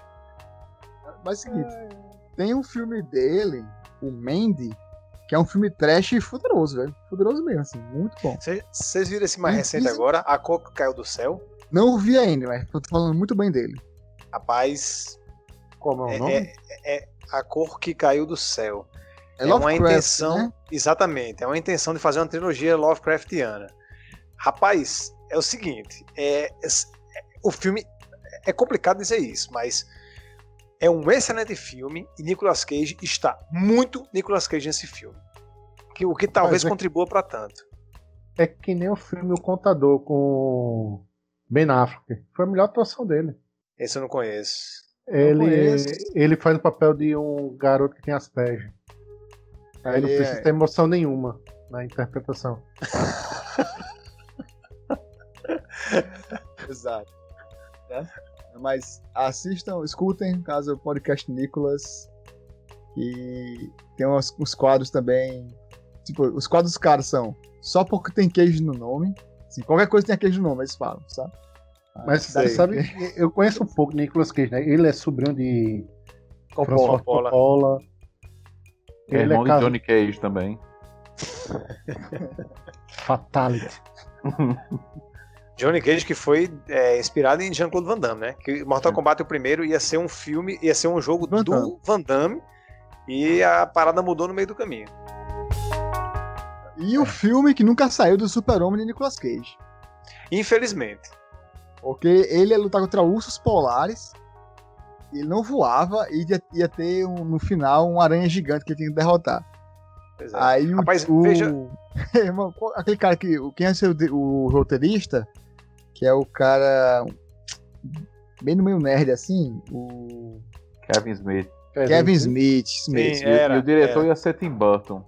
Olha, irmão, que. Irmão, Ou você- seja, que por trupe. muito pouco, por muito pouco o Super-Homem não foi Johnny Depp e não teve aquela ex-mulher dele fazendo algum papel no filme. Helena Bonham Carter. É, Cara, é, vê, É, deu Google. Deu Elfman. Google. Oi? Dan Elfman fazendo a trilha. Também. Dê, dê um Google no Nicolas Cage Superman e veja a imagem dele no teste da, da- do uniforme. Não tinha como aquele dar errado, não, amigo. Não tinha como dar errado, não.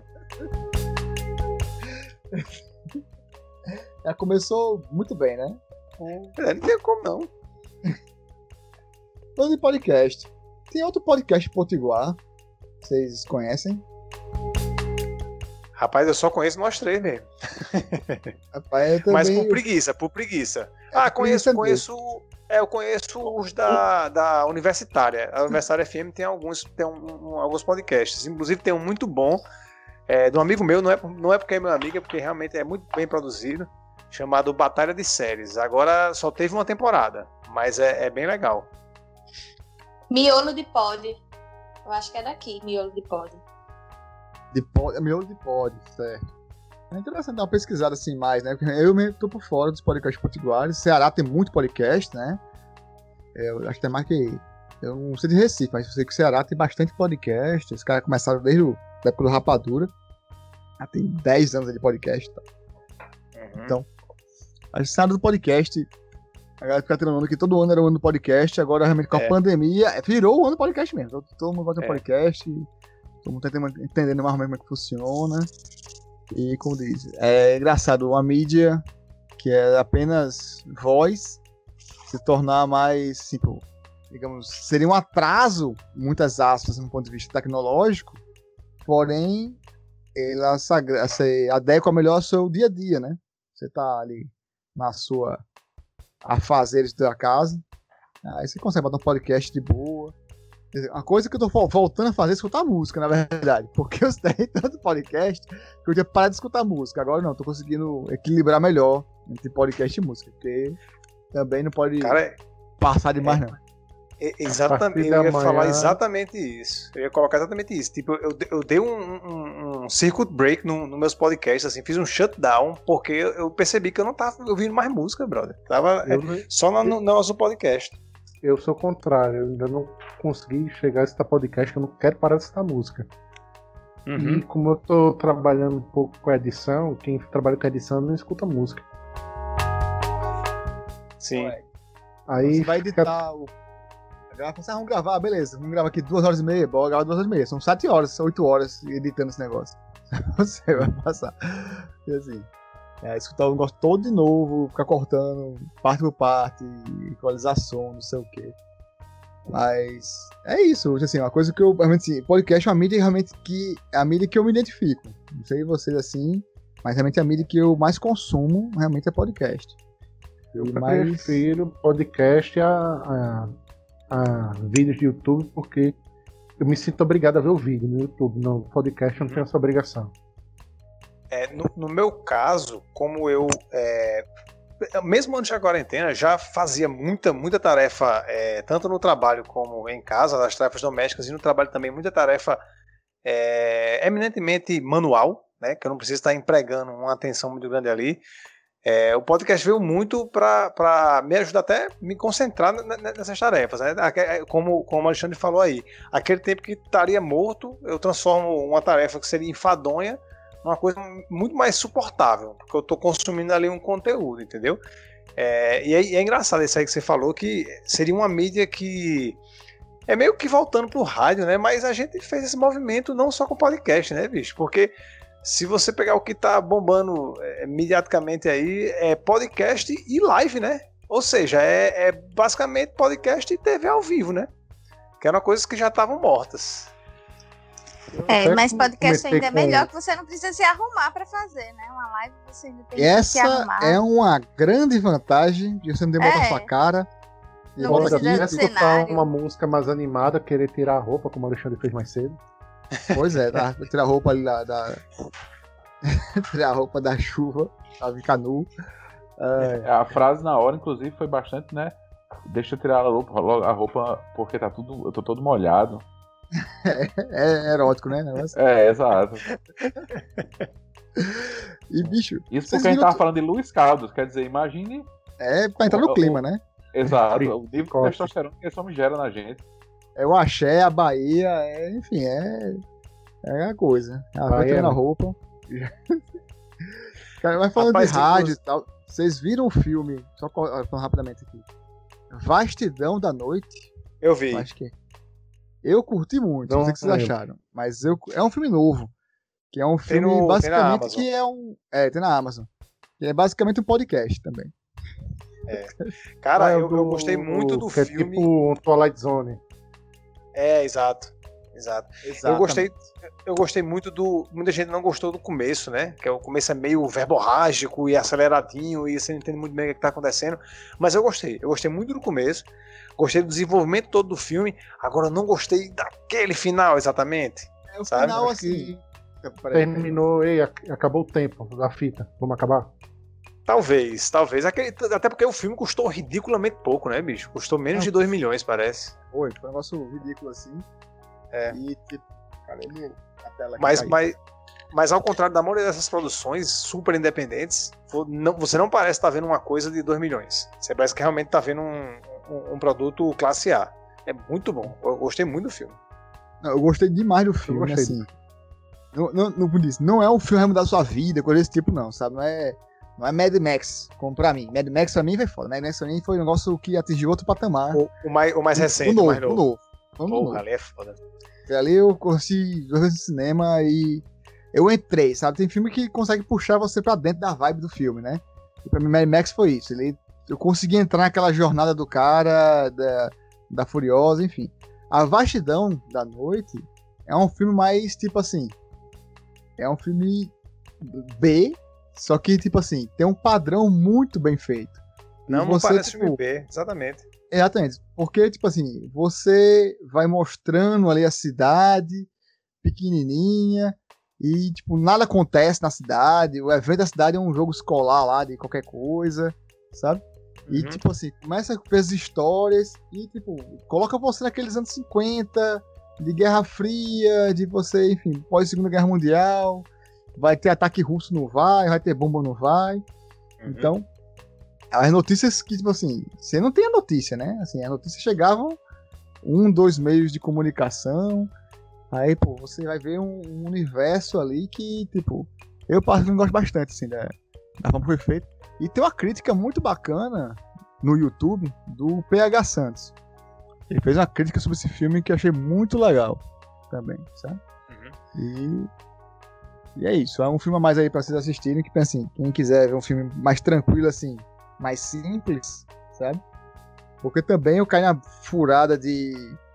Eu assim, escuto o Foro de Teresina e.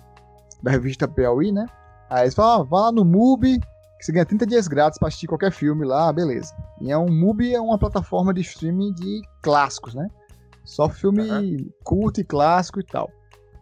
E é engraçado a dinâmica desse que entra um filme e sai um filme. Só são 30 filmes. Então é um catálogo bem reduzido. Só que aí. Rapaz, o, o meu feed de podcast, Alexandre, tá- casa com o seu assim, um em cima do outro. Tudo que tu, tu tá estando aí, eu tô estando também. Não, assim, é. Porque a gente acha que, sei lá, quanto tempo escuta podcast, mas aí vai fazendo um limiar, vai chegando nessas coisas. Mas realmente tá casando bem mesmo. Aí, pô, esse Foro Teresina no MUBI. Aí, ah, vou achar um filme diferente aqui. Vou achar um filme diferente. O quê? Napoleão. 5 horas de filme. Eu falei, cacete, mano. 1927. Aí eu falei, não. Aí fui tentar, né? Aí eu tentei realmente. Aí fiquei pulando, porque, enfim, 5 horas aí é demais, não dá. É, Ah, eu é gosto- outro. É outro Agora eu conceito, né, agora eu assisti um filme de sadomasoquismo finlandês, muito bom. Nada, Dogs bom é don't wear pants. É. Aí tem os filmes indianos na Netflix muito bom também. Tá Assistindo de quase 4 horas, que tudo era. Não, qualquer coisa dava em dança, massa demais, eu acho massa. É, tem essa, essa, Qualquer coisa legal tu vai dançar. Eles falam dos, dos é, como é que é, os indianos, os sicos, não, como é que é, os Six. Six. Six. Pronto, os Six tem um filme também, agora não sei onde ficou assistindo, não. Não sei se foi na Amazon e tal, que é justamente é, os Six defendendo, acho que são 15, 20 Six, defendendo uma fortaleza durante algumas horas para impedir um avanço dos, dos paquistaneses, sabe? É uma Rapaz, história real e tal. É, Muito isso legal. É, isso. Isso que eu ia falar, esse foi um episódio real. É, Esse episódio teve, é, é um marco da história da Índia, inclusive, ne- nesse conflito aí com, com o Paquistão. Eu já vi muito, falar muito bem desse filme. Assisti, não, mas já vi falar muito bem. É o foda do filme é que não tem legenda em português, né? Aí você tem que assistir em... na língua deles, que eu não sei qual língua eles estão falando naquele momento ali, e dublado em inglês. E legendado em inglês, sabe? Aí, tipo assim, Hum. às vezes dá uns defeitos, assim, sabe? Dá uns defeitos que você não sabe o que tá falando, né? Você não tem ideia do que tá acontecendo ali, você só acredita que a legenda tá certa, né? Mas é isso.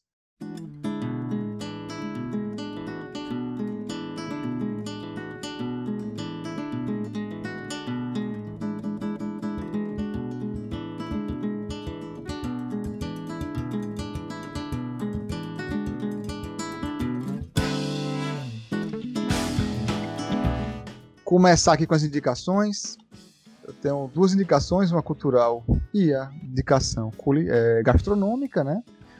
A cultural, eu queria indicar um livro que eu nem sabia, mas descobri hoje que está na Amazon, que é A Grande Pancada, do Pablo Capistrano, que é um livro que é a Grande Pancada, Crônicas de Jazz. Então, o Pablo Capistrano é um escritor aqui, potiguar, é um cara que foi meu professor de filosofia, diga-se de passagem, e é um cara que eu curto bastante, assim, ele é professor do IF, se não me engano, hoje, enfim, tem seus livros, Sempre Filosofia tem um belíssimo livro dele, de crônicas, assim, são curtas histórias com pontos filosóficos e tal, e esse A Grande Pancada é um livro que você vai, tipo assim, entrando na jornada do jazz, né? Conhecendo as personagens do jazz, para quem não conhece. Vai Thelonious Monk, enfim, os clássicos também, Miles Davis, enfim. Ela vai para todo mundo aí. E a forma que ele conta é uma forma muito, assim, fácil. Você devora o livro assim rapidinho. Então, A Grande Pancada, Pablo Capistrano. E minha dica gastronômica é o seguinte: tenha temperos prontos que é o tempero pronto, que eu digo? Você bater, você pega um alho, cebola, é, coloral, cúrcuma tal, bate, bota um óleozinho, deixa isso pronto. Você tem é, manjericão, alho, uma castanha, um queijo, bate, azeite, deixa pronto, tem um pesto. Mirepoix, que é um caso que é o clássico francês, salsão, cebola e cenoura. Um para um para um, bate tudo, bota um óleozinho, deixe pronto. E o Quint, que, tipo assim, a coisa que eu comecei a consumir ultimamente e eu tô, assim, nessas paradas de gastronomia que tá me deixando, assim, a nova onda, né? A onda do Quint. Essa é a selga fermentada e, e apimentada da Coreia. Então, tipo assim, você tem esses temperos prontos, você tem qualquer coisa que você faz, só jogar uma coisa dentro, mexer um pouquinho, já tá, está pronto sua comida. Vou deixar agora com Aquiles. Quais são suas dicas, amigo? Dica gastronômica é complicado porque, para quem eu venho, com quem eu venho conversando ultimamente, tem gente que, rapaz, comida é um negócio difícil aqui no Canadá. É ruim. Não é nem que é ruim, é, é o insosso do insosso. O povo tem um medo aqui de pressão alta que eu nunca vi. É insonso. É insonso. E, e, então, assim, a gente não tem ousado muito. Uh, e eu não, não saberia indicar exatamente uma indicação gastronômica, a, a não ser dizer que é, vocês estavam falando sobre ousar com comidas e não ousar. Um negócio que eu descobri aqui e achei maravilhoso, e eu que sou frescurante para comer, é, é eu, eu, comi lá num restaurante de uns chineses, de uns japoneses, aliás, o tal do ramen. E, e, rapaz, espetacular, viu? Assim, eu pensava que era só uma sopinha, mas os caras capricham no tempero, botam uma carne de porco, botam um ovo, bota um miojozinho no meio, umas algas, e foi um negócio que realmente me, me surpreendeu. Quando você come ramen pela primeira vez, é, você descobre que esse conceito de sopa ser o caldo do resto só existe aqui pra gente mesmo. É, exato. Eu fui no, em dois ramens perto de casa, e inclusive um dos, dos ramens chama Kamen Ramen Ha. e eu não tô brincando. E é bom pra cacete. Certo? E eu acho que a dica que eu vou dar, cara. É, é o cabeleireira Leila dos Rames, né? É, é, exato.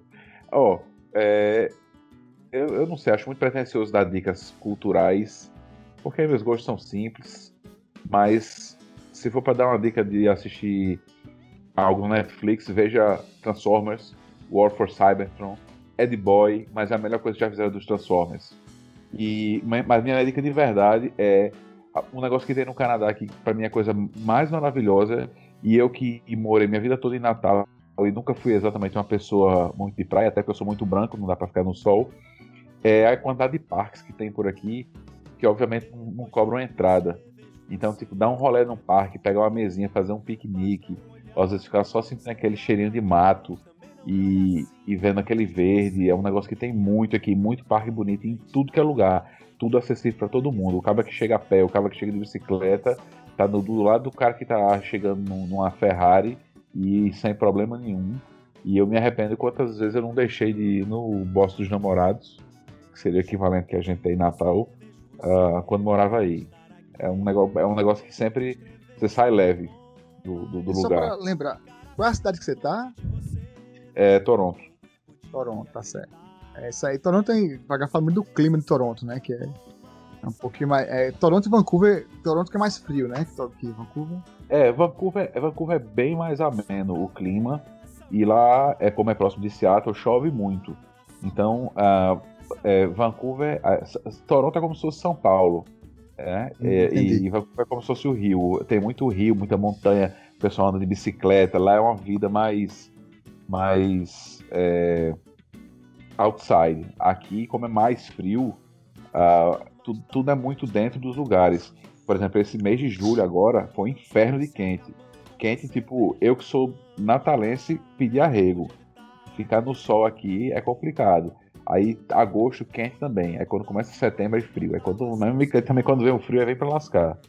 Mas tipo assim, eu lembro que agora tava falando do, do Toronto, que tem o céu de Toronto. É, eles que parece que Vancouver tem um pouco mais essa questão de céu fechado, chove muito, né? Tal, e Toronto abre mais, né? Quando abre fica mais bonito e tal. É, aqui, aqui é muito raro chover. O clima é bem mais seco, né? Mas, ah, em geral, o clima é muito bom. Só em julho, realmente, que eu, o cara bota o forno no 300 graus aí. Mas o resto é bem tranquilo. E a cidade é muito bonita, como eu falei. E o principal é que as melhores coisas para se fazer aqui são todas de graça. Isso é um E, no- e- diferencial, né? é, bicho, assim, você ir num show que você vai pagar 50 dólares a entrada, é massa, mas acontece uma vez ao ano. Você vai num cinema, paga pra entrar, mas a maioria das vezes é você passar no supermercado, comprar um pacote de Cheetos, uma Coca 2 litros e vai pra um piquenique num lugar que você só via em fotos. Isso é que é do caralho. Muito boa, tá? né? Arrasou aí nas dicas, viu? Marina, Olha, aproveita aí ó, e suas dicas. é, Sim, depois Só- de. desculpe, Alexandre, só lhe interromper, só pra dizer assim. É, arrasou nas dicas, é nada de comida, transforma no Netflix e vá passear no parque. Olha aí. Mas, É mas as foi legal. coisas sim- as coisas simples da vida, rapaz. É isso que Pois importa. é, pois é. É a Melipolan, vamos lá. Sim, minhas dicas, né? Uhum, Marina. Minhas dicas é. Vão ouvir a gente nos podcasts, Reus Podcast e Mude o Que Podcast. E tava ontem no Netflix de bobeira. Coloquei um filme, assim, sem paciência muito pra escolher, sabe? E caramba, que filme bom! É Pecados Íntimos. Eu não sei se vocês já viram. É com a moça do Titanic. Eu não sei se esse filme aqui tem a moça do Titanic, então deve ser bom. E realmente é um filme. Exatamente. É um dela. filme bom. É, é um filme bom, fuderoso, é de 2006. É muito legal esse filme. Pronto, essa é a minha dica cultural. E dica de comida. A minha dica de comida é: se vocês tiverem tempo e gostarem de cozinhar, vão fazer pão, porque é bom demais, pô.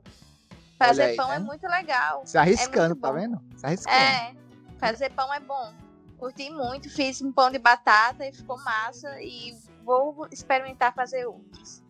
Faça focaccia, fica a dica aí. Vou Focaccia. fazer, eu perguntei até a Alexandre se eu quero um pão, pão fácil aí. O que é que você indica? Aí ele indicou esse aí, eu vou fazer. Passa, passa. É dose? Bem, senta aqui lá vem a lista. Vamos lá.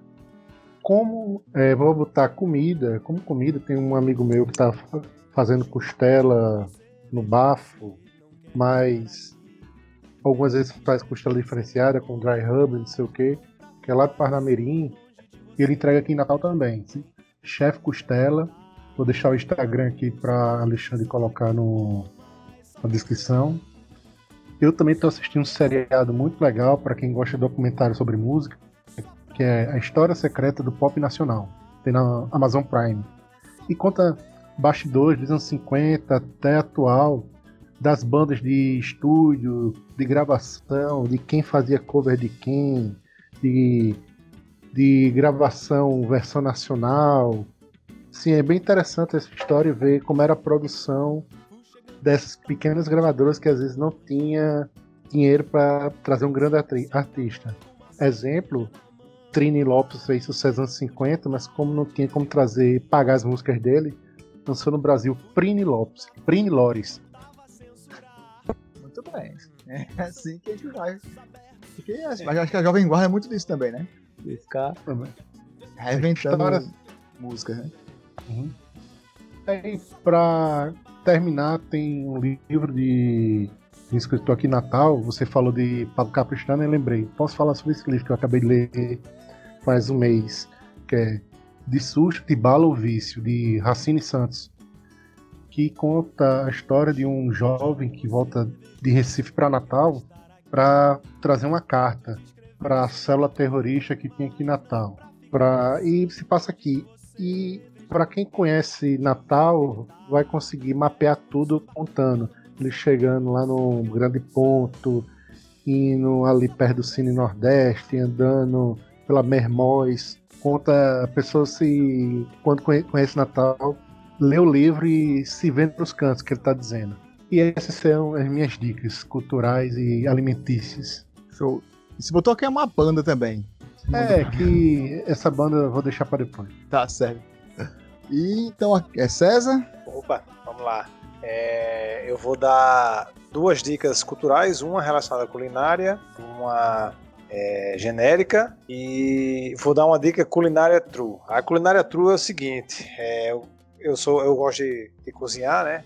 A Cris é testemunha minha disso. É, me viro na cozinha e eu gosto muito do que eu chamo de cozinha de resistência. É aquela cozinha do aperreio, aquela do último momento.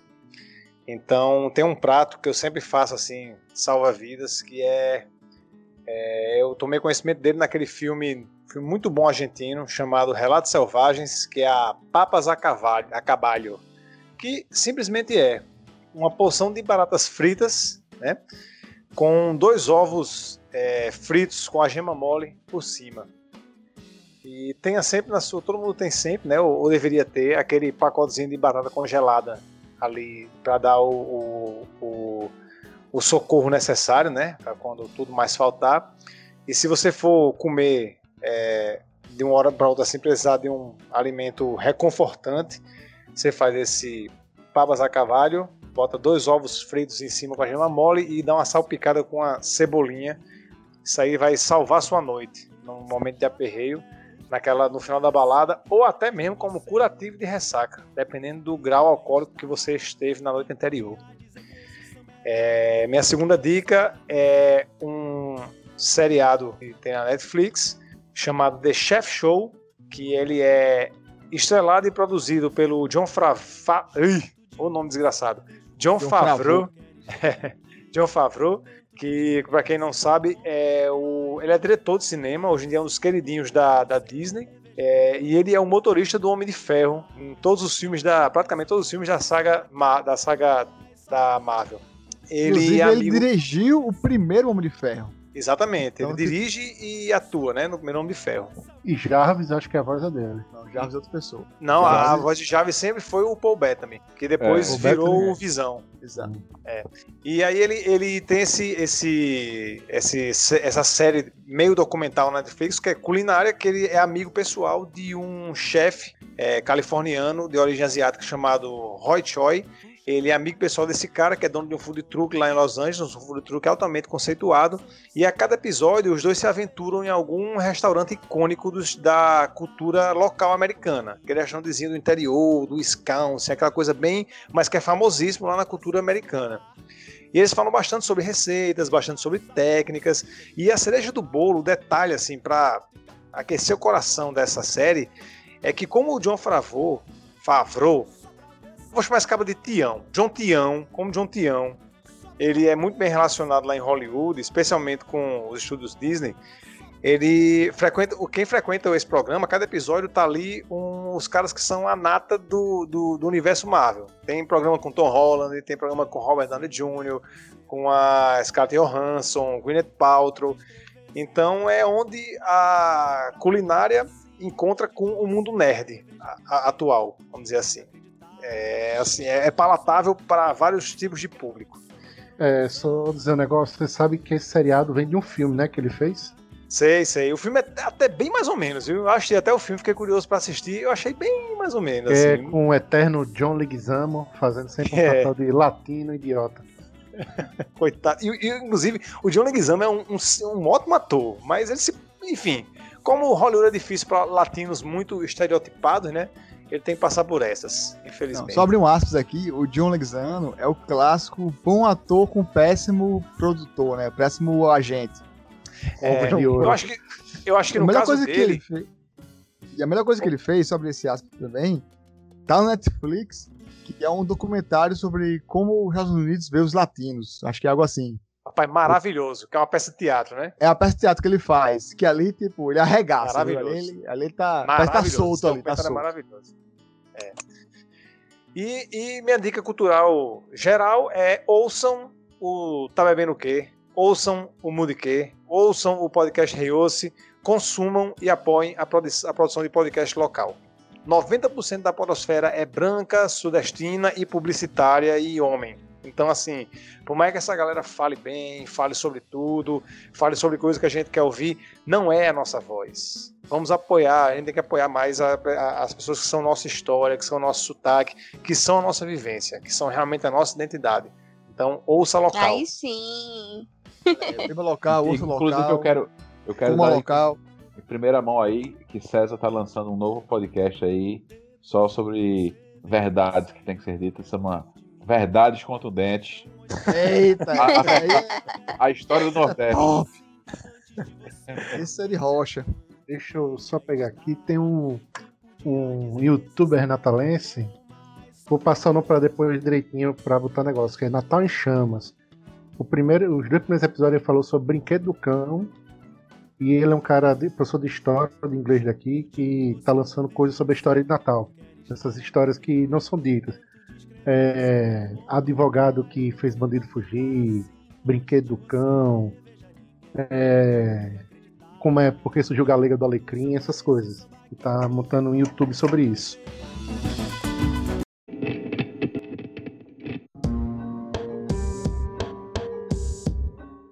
Pessoal, chegamos no encerramento agora. Eu queria que cada um desse tem falasse aqui, deixasse seu recado.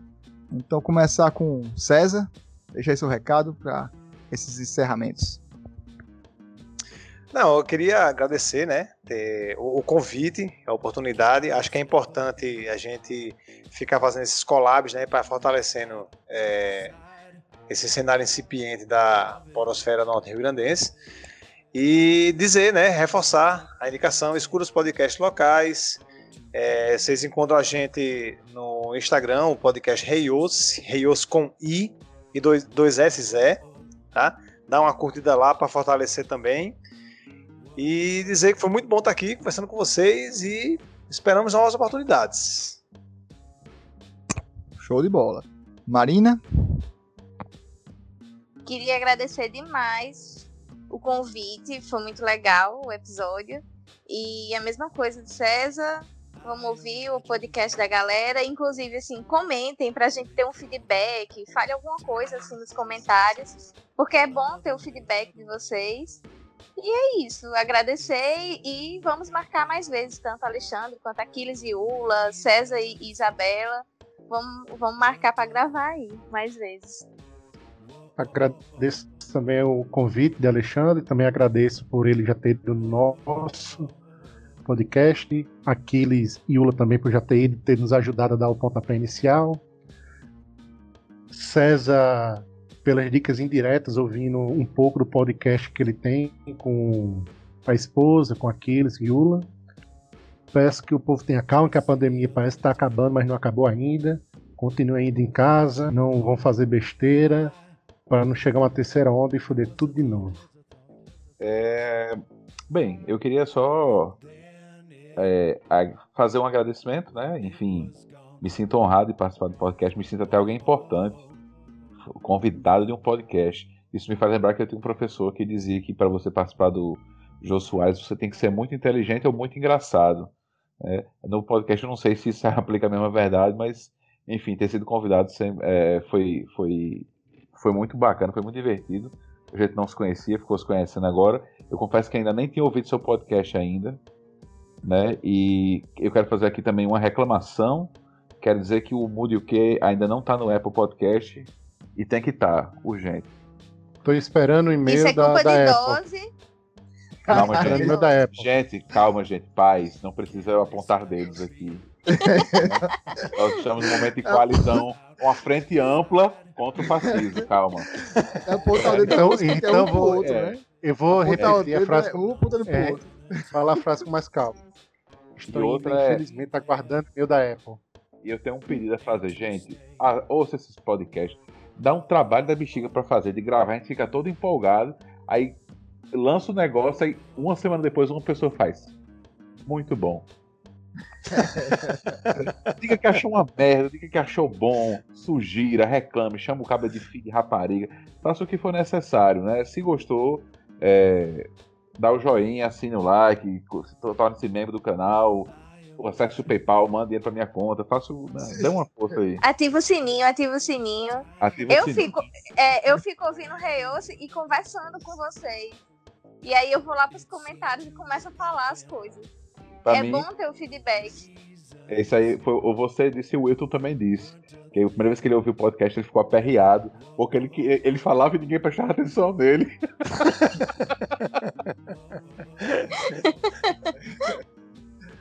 Pronto, pessoal. Só pra encerrar, Só- então.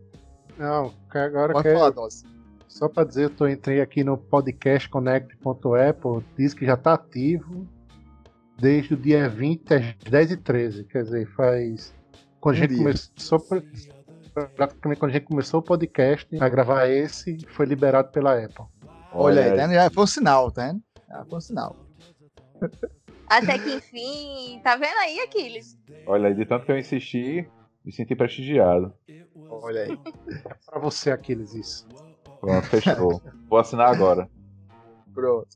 Pessoal, obrigado pela atenção.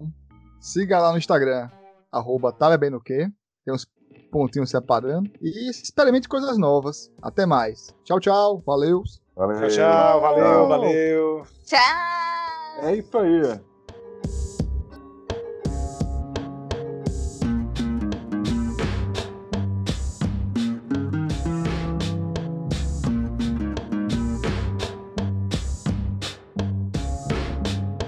Can this ever be Of it all. How long's it gonna take